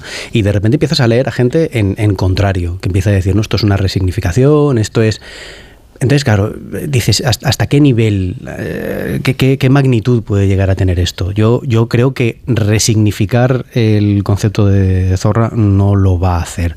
Esto no va a ser la canción em, que termine, eh, como sí que ha pasado a lo largo de los muchísimos años eh, que el colectivo LGTBI sí que ha resignificado la palabra maricón. Em, yo creo que esto con esta canción no va a pasar. Quiero decir, esto no va a ser la canción que haga un antes y un después con, con el concepto de zorra y con muchísimas más cosas que tienen que ver con el, con el machismo. Pero creo, sí que creo que es una canción en sí eh, que como letra es muy combativa, que como letra pone el foco en un asunto muy concreto y, si la escuchas con atención eh, te das cuenta de la combatividad que tiene y lo que reclama, eh, que se haga lo que se haga en el caso de las mujeres siempre van a estar cuestionadas, siempre van a estar puestas en duda y siempre van a ser ellas el centro del problema y no la situación eh, que se está dando. Es decir, el problema no es que un señor acose, el problema es que la mujer va mal vestida, el problema no es que un señor se crea que tiene derecho a abusar de una mujer, no, es que llegaba tarde sin amigas eh, o iba bebida. Es decir, que, que lo que denuncia como canción denuncia eh, es el hecho que nos tendríamos que estar preguntando y que tendríamos que estar hablando de esto y sin embargo nos hemos quedado en el, en el envoltorio en general, nos hemos contagiado, tanto unos como otros, porque eh, si desde el feminismo en un momento dado se dice, oye, mira que esto igual lo estamos haciendo mal, deberíamos planteárnoslo, pero cuando desde la derecha más casposa, que utiliza ese zorra eh, en, la intimidad, que cuando hay una agresión machista o hay un asesinato no se ponen las fotos. Ahora de repente, eh, que han tildado a Eurovisión de, una cosa de, gays eh, y de cuatro histéricas que no le interesa absolutamente a nadie. Ahora de repente se levanten en, en defensores del papel de la mujer y de que no se puede ir por ahí insultando y de que otra vez a lo que estamos haciendo daño es España, dices, uy, pues, pues igual tampoco estoy en la posición en la que estaba antes. Ya, ya. Es- Pues hoy, un momento, solo cinco segundos, por volver la vista atrás en el 83, cuando Bulpes cantó aquella Sí. famosa canción Mm, gusta ser una zorra. Que podríamos que plantear el contexto. ¿Qué pasó entonces? El programa eh, que era Saltó, el de, el de saltó. Carlos Tena, ¿no? Eh, Sí, sí, saltó, saltó. Lo cancelaron. Lo cancelaron, sí, sí. En televisión española. Claro, Sí, estas cosas han cambiado muchísimo. O sea, se pueden poner en todo el contexto. Solo quería hacer ese apunte, no Ah. entrar en, en- en la intervención de Carolina que le toca a ella. Sí, eh, sobre este asunto, a mí me sorprende mucho. eh, bueno, la- el feminismo es tan grande como el marxismo, ¿no? O sea, que es una cosa Sí, sí, una parte de, perdón, que no, eso, una no, claro, parte eso- de. Lo del feminismo es tan grande que, que- siempre hay alguien para decirte que, lo que estás diciendo mm, mm, es, es- es machista o defiende el orden patriarcal, ¿no? Esto yo ya lo hemos experimentado demasiadas veces, ¿no? Pero a mí me sorprende, porque quiero decir, mm, mm, filósofos o, o- o pensadoras tan importantes como Judith Butler, o, ¿no? que tomando el espíritu de Derrida, precisamente lo que hablan es de cómo se pueden resignificar las cosas a partir de las zonas de, inestabilidad de los signos y cómo cuando algo se repite, se repite, se repite, y desde luego zorra es un término que hemos oído en nuestro país repetido, repetido, repetido, se genera un espacio de inestabilidad en el, que en el cual te puedes colar y intentar resignificarlo, lo cual no quiere decir que te salga, porque ahí yo sí que estoy, ahí es que me parece muy, muy pertinente la, la reflexión de Julián Casanova. ¿Va a poder eh, eh, es- este dúo desde Eurovisión resignificar el término zorra? Pues no lo sé. Eh, eh, eso sería lo que, ¿no? Lo que, lo Os que leo, de- eh, fíjate, os leo algún mensaje que hay un oyente que dice que esa canción no habla de nosotras, habla del- en realidad del movimiento queer. Ellos sí que se la han apropiado como bandera. Sí. Sería potente si fuera desde el punto de vista de una mujer, como dice Julio, pero es que no va por ahí, es para ellos. Para los queer, bueno, pero los queer es una cosa tan grande. Queer, de hecho, es, un, es un término que ha, que ha viajado, es- que ha hecho exactamente ese viaje. Ha comenzado soy- siendo perdón. un término de odio y, Sí, ha, sí, y ha sí. acabado siendo un término de normalización de una en- posición. eh, yo por, Si por- yo soy una por- mujer, si yo soy una mujer, me siento poco, poco cómoda porque alguien me diga esto, me diga zorra, porque por supuesto no me sentiría en absoluto nunca cómoda. Y alguien me dice, no te preocupes porque desde la canción, o no te preocupes que ahora estoy ya. Eh, es decir, cuando tú lo pasas a estos planos, no es fácil hacer la abstracción que estamos haciendo. Eso creo que hay que tenerlo muy en cuenta, porque muy pocas mujeres, feministas o no, se van a sentir cómodas cuando alguien les dice, y sobre todo en determinadas personas, siguen utilizando ese concepto. No, pero yo creo Y que no, no estoy de lado, acuerdo. y- No estoy de- lo siento, Julián, pero no estoy Ya. de acuerdo, porque el objetivo de esto no es que Entonces te que no zorra mujer, y sea claro, un apelativo cariñoso, porque no, ese no es el objetivo de, de- de- de resignificar el término zorra. Cuando mujeres se, defi- se definen a sí mismas zorras, de hecho hay una canción de, Mar- de Meredith Brooks muy famosa que se titula Zorra, y me sorprende además que no haya salido más al debate. Cuando se reivindica esta posición, lo que se está diciendo es, cada vez que tú utilices ese término para insultarlo, ya que yo me llamo zorra, lo que te estás insultando es a ti mismo, que te atreves a utilizarlo como mecanismo de descalificación. Pero ves, ya estamos- Por tanto, el ya objetivo... estamos haciendo- Julián, no, ya. deja- quiero terminar. Perdón, el objetivo de esto no es que zorra o puta se convierta en un apelativo cariñoso, sino que zorra y puta sean palabras que vayan desapareciendo Que pierdan del el valor. espacio discursivo mm, Ya. aceptable en lo social, porque cualquiera que descalifica a una mujer llamándole zor- zorra o puta, el que se descalifica es a sí mismo. Si a mí me descalificas y me dices que soy una zorra porque vuelvo borracha a las 4 de la mañana a mi casa eh, y cada semana mantengo relaciones sexuales con quien me da la gana, eh, y yo te digo que sí, vale, pues soy una zorra. Lo que te estoy diciendo es, me río de ti en tu cara. O sea, tú a mí no me vas a insultar ni me vas a juzgar por mi estilo de vida. Eso no me, eso no me desautoriza moralmente. Y yo creo que ese es el juego y de eso va esto. Y, El- Es si lo consigue embargo, o no, ya es otra cosa. Pero que, que la intencionalidad es esa, a mí me parece inequívoco. Yo lo veo de otra forma porque son palabras que llevan décadas, pero que no son palabras que tienen solo un significado formal o lingüístico, sino que van, van conectadas con un contenido que es una proyección hacia, hacia alguien a la que desprecias, ¿no? Y entonces ya no es, ya es- no es tampoco un insulto eh, individual desde ese punto de vista. Julián, Así pero una pregunta, me- una pregunta. ¿Tú crees que si comparamos eh, el, el- el volumen eh, y la intensidad del uso del término zorra y puta en 2024 en España con el volumen y la intensidad del, del término zorra y puta en el año mm, 84, ¿tú crees que esto ha ido a más o que va a menos? No, eh, perdona, va, va a menos porque la sociedad se, normaliza entre comillas. Eh, perdona, va, va a más porque los que lo utilizaban en el 84 eran insignificantemente menos, o sea, muy significativamente, perdón, menos que los que lo utilizan ahora. O sea, desde ese punto de vista, desde ese punto de vista está clarísimo Y en todo caso lo hoy una- usaban en la perdona, hoy una intimidad. persona Ahora de 14 años que antes no se atrevía a decirle a su compañera zorra, hoy se lo dice. El, el daño que hacía en 1984 a una mujer que la llamasen zorra o puta no Era, es eh, vamos, ni, remotamente social. equi- no, ni remotamente equiparable con lo Ya. que Mm. hoy marca una mujer que le llaman que te entra por un oído y te sale por no en todos los casos, ¿eh? no digo que no. Ah, claro, es que Pero tú estás si- hablando de tu percepción. Claro, claro. No, pero Es no de la mía, percepciones hablando- no, no, creo que sean no, las que estamos barajando no, aquí. no estoy Yo hablando creo de que la mía personal, Yo no. creo, perdona, yo creo que a la gente que le insultan y se siente vulnerable y además no tiene la capacidad que pueden tener otras personas para defenderse y además no tienen la capacidad para olvidarse, para responder con humor, para perdonar en ese momento, para establecer los límites. Esa es la gente a la que hiere esto, no a mí, a ti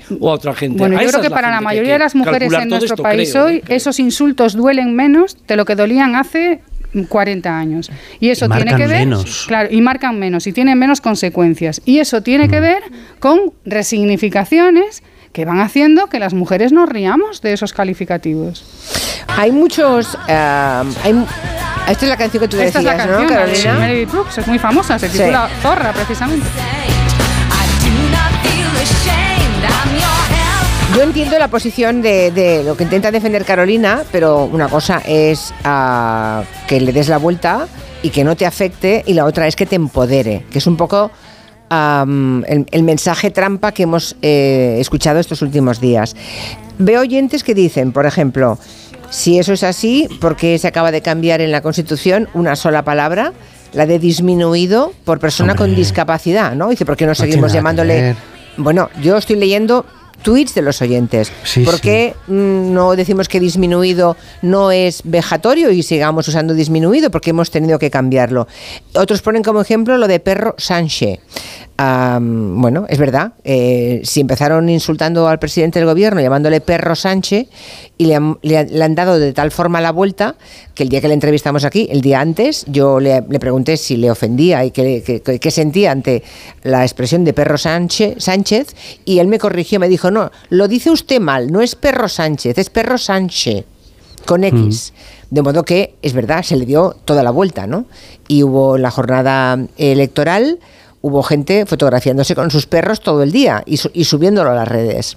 O sea que, que es posible, sí, darle la vuelta, pero una es cosa... muy difícil que a un presidente de gobierno que ha pasado lo que pasa a él le, le- le ofenda algo así. Yo creo que es que entonces no estaría donde está en estos momentos. Ya. O sea que estamos poniendo ejemplos que O sea, creo que no son cotidianos. Claro, claro. O sea, estamos en lo de que no ofende quien quiere, sino quien puede, ¿no, Carolina? Es vas por un poco yo, por ahí. sí- eh, sí estoy de acuerdo en algo de lo que planteas, Julia, y es que eh, esto no es un mecanismo de empoderamiento. No, esto no lo que lo es, es un mecanismo de desautorización de los insultos Vale. machistas. Pues entonces es un mecanismo para eso. que la vergüenza cambie de bando. Es decir, tú no me vas a, a hacer que yo me avergüence porque me llames zorra o puta. Tú te tienes que avergonzar de utilizar los términos zorra y puta para descalificarme por los, por los motivos que quiera que sea. Y yo creo que ese es el objetivo, bueno, que el sentido de esa letra, de la letra de esta canción, yo lo interpreto así.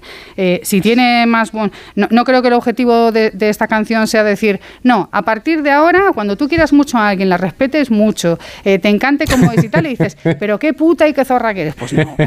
Sinceramente creo que ese no es el sentido de la canción y quien esté intentando plantear eso le está dando mucho, le está retorciendo mucho el brazo, ¿no? Claro. Y luego hay eh, oyentes con muchísimo sentido del humor que dice, ¿cómo sois las tías? Primero os enfadáis cuando os piropeamos, amenazando con violaros. Ahora nos robáis las palabras que usamos para insultaros. ¿Qué va a ser lo siguiente? ¿La igualdad? Bueno, es- la verdad es que es un oyente. Hay muchos mensajes con una carga de ironía muy interesante. Si alguien quiere pronunciarse, además de las redes con su voz, 638-442-081. Observo que el dilema está ahí, que tenemos a la audiencia dividida en dos, ¿eh? en dos segmentos, y que mm, desde el feminismo clásico, digamos, no se acepta esto del empoderamiento. ¿eh? Sigue siendo un insulto y lo será siempre. Pero bueno, a ver qué dicen en los próximos minutos. Un mensaje de la mutua. Claro, Venga. porque hay que ir a la mutua. Mira, si te vas a la mutua, además de ofrecerte su servicio de manitas hogar, te van a bajar el precio de cualquiera de tus seguros, sea cual sea. Es muy fácil, tienes que llamar al 91 555 5555. Te lo digo o te lo cuento. Vete a la mutua. Condiciones en mutua.es. Y luego tengo eh, pues algunos eh, homosexuales que están escribiendo que dicen, por ejemplo, hay que darle la vuelta a las palabras que nos han intentado denigrar. Cuando a mí me llaman maricón, respondo, sí, gracias, lo soy. Dice, se acaba la conversación. Bueno, eh, mm, lo dice él y algunos más. Ahí lo dejo. ¿Un cóctel o un refresco? ¿Desayuno con zumo o café? Con la promo todo incluido de Costa no tienes que elegir. Las bebidas son gratis. Reserva tu crucero hasta el 12 de marzo y disfruta del paquete de bebidas gratis. Infórmate en tu agencia de viajes o en costacruceros.es. Costa. A los que no marcáis la casilla de la iglesia en la declaración de la renta. Nos encantaría enseñaros la labor social y espiritual que realizamos, pero en un anuncio de 20 segundos es imposible. Por eso os invitamos a un viaje, para que lo podáis ver con vuestros propios ojos. Reserva tu plaza en unviajeportantos.es. Con este estrés no consigo concentrarme. Toma Concentral. Con su triple acción de lavacopa, rodiola y vitaminas, Concentral consigue aliviar el estrés ayudando a una concentración más estable y duradera. Concentral. Consulte a su farmacéutico o dietista. Las mejores ya están aquí. Que esta vez no será el jurado quien tome la decisión de quién será eliminada en el programa, sino vosotras mismas. ¿A qué reina has elegido para pegarle el hachazo? Que comience la batalla. Venga, que esto ya arranca. Drag Race España All Stars. Ya disponible solo en A3 Player. Empieza el año ahorrando en Bricodepo. Con este pavimento porcelánico de 8,95 euros el metro cuadrado, ahora por solo 7,95. Y la puerta lacada con tapajuntas, antes a 119 euros. Y ahora todo por 99. Recuerda que si lo encuentras más barato, te devolvemos la diferencia por dos. Ya en tu tienda y en bricodepo.es. Más que 60 consigue un sexy 60% de descuento en tus nuevas gafas. Infórmate en soloptical.com. Soloptical, solo grandes ópticas. Esto es un mensaje para todos aquellos que te dijeron que no podías cambiar el mundo. Ahora sí puedes gracias al efecto ser humano, un superpoder que nos convierte en la única especie capaz de revertir el daño que causamos al planeta y frenar el hambre y la pobreza. Es hora de utilizar este nuevo poder. Descubre cómo hacerlo con manos unidas en efectoserhumano.org.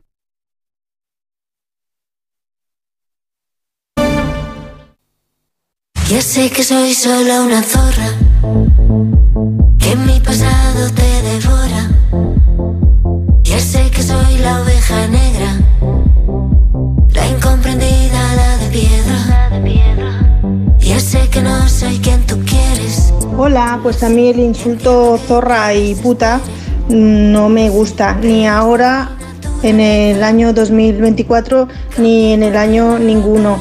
Y nunca estará bien que nos llamen esos insultos por venir a las tantas, por hacer lo que queramos. Nunca, no nos tienen que insultar bajo ningún concepto por hacer lo que queramos. No se puede normalizar un insulto. Si me hubieran dado un duro por cada vez que me insultaban y me llamaban maricón en el colegio, hoy en día estaría forrado. Pero de todos modos, ya con 53 te digo una cosa. No ofende quien quiere, sino quien puede. Bueno, de toda la vida se ha usado zorra y puta para insultar a las mujeres. ¿Cuántas veces no habremos escuchado deja de zorrear o cómo zorrea? Vamos. Yo creo que es un modo de quitar armas a aquellos que se aprovechan del lenguaje para imponerse eh, con ese tipo de, de- de palabras. Es un modo de desmilitarizar estos términos, de quitarles ese poder y hacerlos eh, de uso común o por lo menos que no sean eh, para infringir el daño que, tan grande que está haciendo actualmente. Salgo sola, soy la zorra. Si me divierto, la más zorra.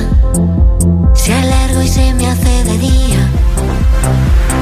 Soy más zorra todavía. Bueno, pues eh, la verdad es que las opiniones son muy múltiples y muy variadas. Aquí tengo otra que me gustaría leeros. Dice, la resignificación de un término debe producirse por los sujetos que han sufrido la humillación. En este caso, el aplauso más unánime e inmediato ha venido no de las mujeres consideradas zorras, sino de hombres que ven en esa actuación un imaginario de ellos.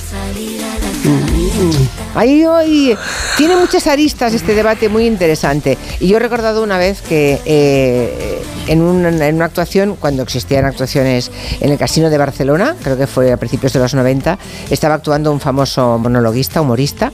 ah, bueno, era Moncho Borrajo, no tengo por qué no decirlo.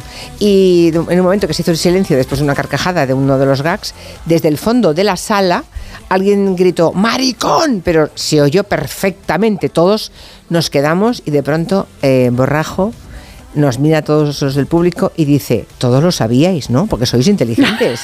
Dice, pero él, pobrecito, acaba de caer y le hace feliz gritarlo para que vean que no es tan idiota. Porque hemos hablado de responder con Exacto, humor. pero exacto. sabe responder con humor La y además en el carcajada- momento exacto, en el momento preciso. Claro, la carcajada en aquel momento de toda la platea fue apoteósica, porque además te imaginabas en efecto a un pobre idiota que, que cree que se ha dado cuenta cuando todos los demás lo sabíamos, en efecto, ¿no?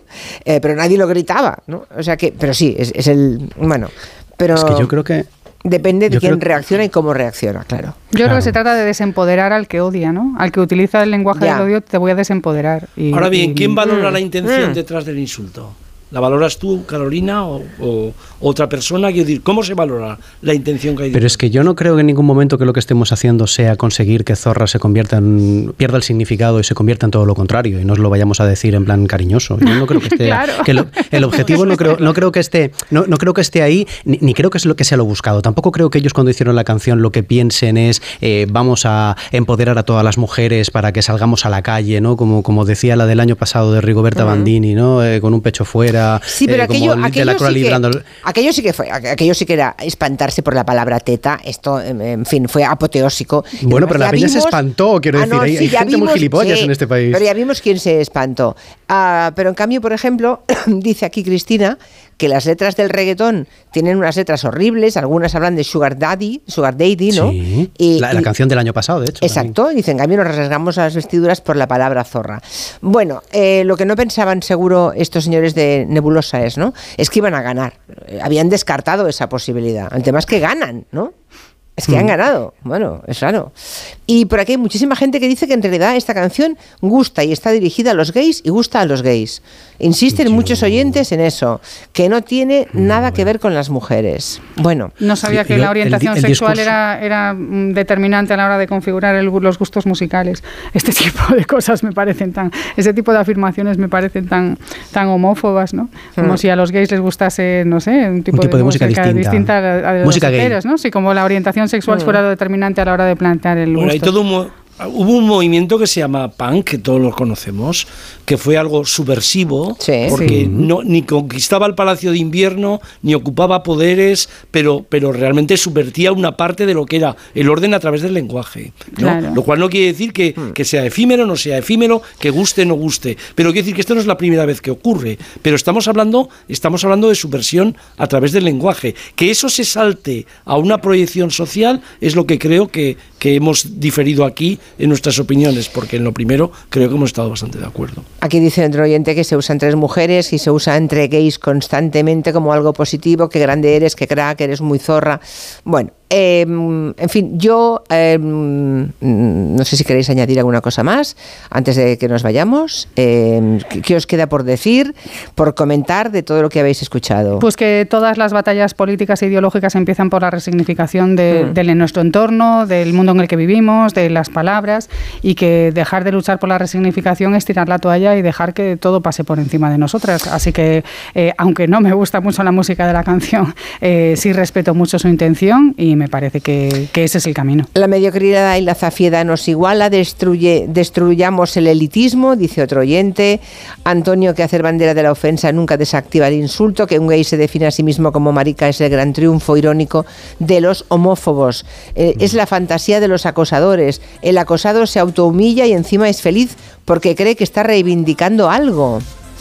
Ah, Carmina, muy de acuerdo con Carolina, no es resignificar como que te llamen zorra y te dé igual, porque cada mujer es más libre, es libre de vivir su vida como le plazca. Bueno, eh, Ana dice que zorra es un calificativo que usan los gays entre ellos, muy a menudo. Se trata de que no, no se normalice la forma de hablar de los queer, porque utilicen el femenino para insultarse en broma. De ahí el cabreo de las feministas, dice otra oyente. ¿Qué os parece este último tuit?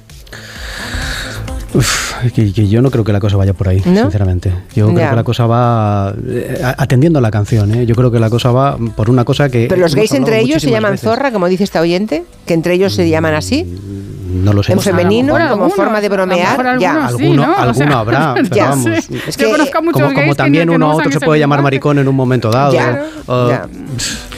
O los, o los heteros, ¿no? ¿no? Las heteros también a veces se pueden llamar eso. O sea, no quiero decir, eh, eh, esta estigmatización que intenta desautorizar este debate, yo creo que, que el, que el debate es el debate sobre la posibilidad real de la resignificación y Mm. sobre si este es el camino. Y dice un oyente, y o sea, cuando nuestras fuerza. y cuando nuestras niñas vengan del cole dentro de unos días cantando Soy una zorra, ¿qué diremos? ¿Que qué bien? Les- ¿Empodérate, les cariño? Bueno, yo veo la canción. Claro, yo creo que, que- que escuchar a Bad Bunny eh, es infinitamente peor que esto. Vamos, esto no, esto, sí, es que esto esa claramente tiene no un se sentido con el emancipador. Y, y lo de Bad Bunny, que, decir, yo, que lamentablemente tengo que escucharlo con mucha frecuencia, eh, os digo que es insufrible. O sea, que, que eso no, no- eso no tiene ningún intento de resignificación, sino que más bien lo que Claro. tiene es un intento de petrificación Ya. y, de, y de, de ahondar en un, Vale. un estado de cosas intolerable. ¿Alguna cosa más, señores? Hasta ahí acepto. Ahora, empoderamiento no, por favor, ¿eh? No lo veo. Feminismo no, ¿eh? Desempoderamiento del machismo, desempoderamiento Eso es del quitarle, desactivar, Vale. desactivar, quitarle fuerza. Sí, que pero empoderar, fuerza no. insulto. Que la No. vergüenza cambie de bando. Vale, no sé yo, no sé yo. Julián, gracias y buenas tardes. Vale. ¿Alguna cosa más o no? No, no, no, estoy bien, estoy bien. ¿Estás bien? Me he quedado a gusto. Eh, Carolina, Carolina Vescanza y Julio Leonard, gracias. Adiós, buenas Adiós. tardes. Chao. ¿Te lo digo o te lo cuento? Te lo digo. Estoy cansada de que me subas el precio del seguro. Te lo cuento. Yo me voy a la mutua. Vente a la mutua con cualquiera de tus seguros. Te bajamos su precio, sea cual sea. Llama al 91 555 555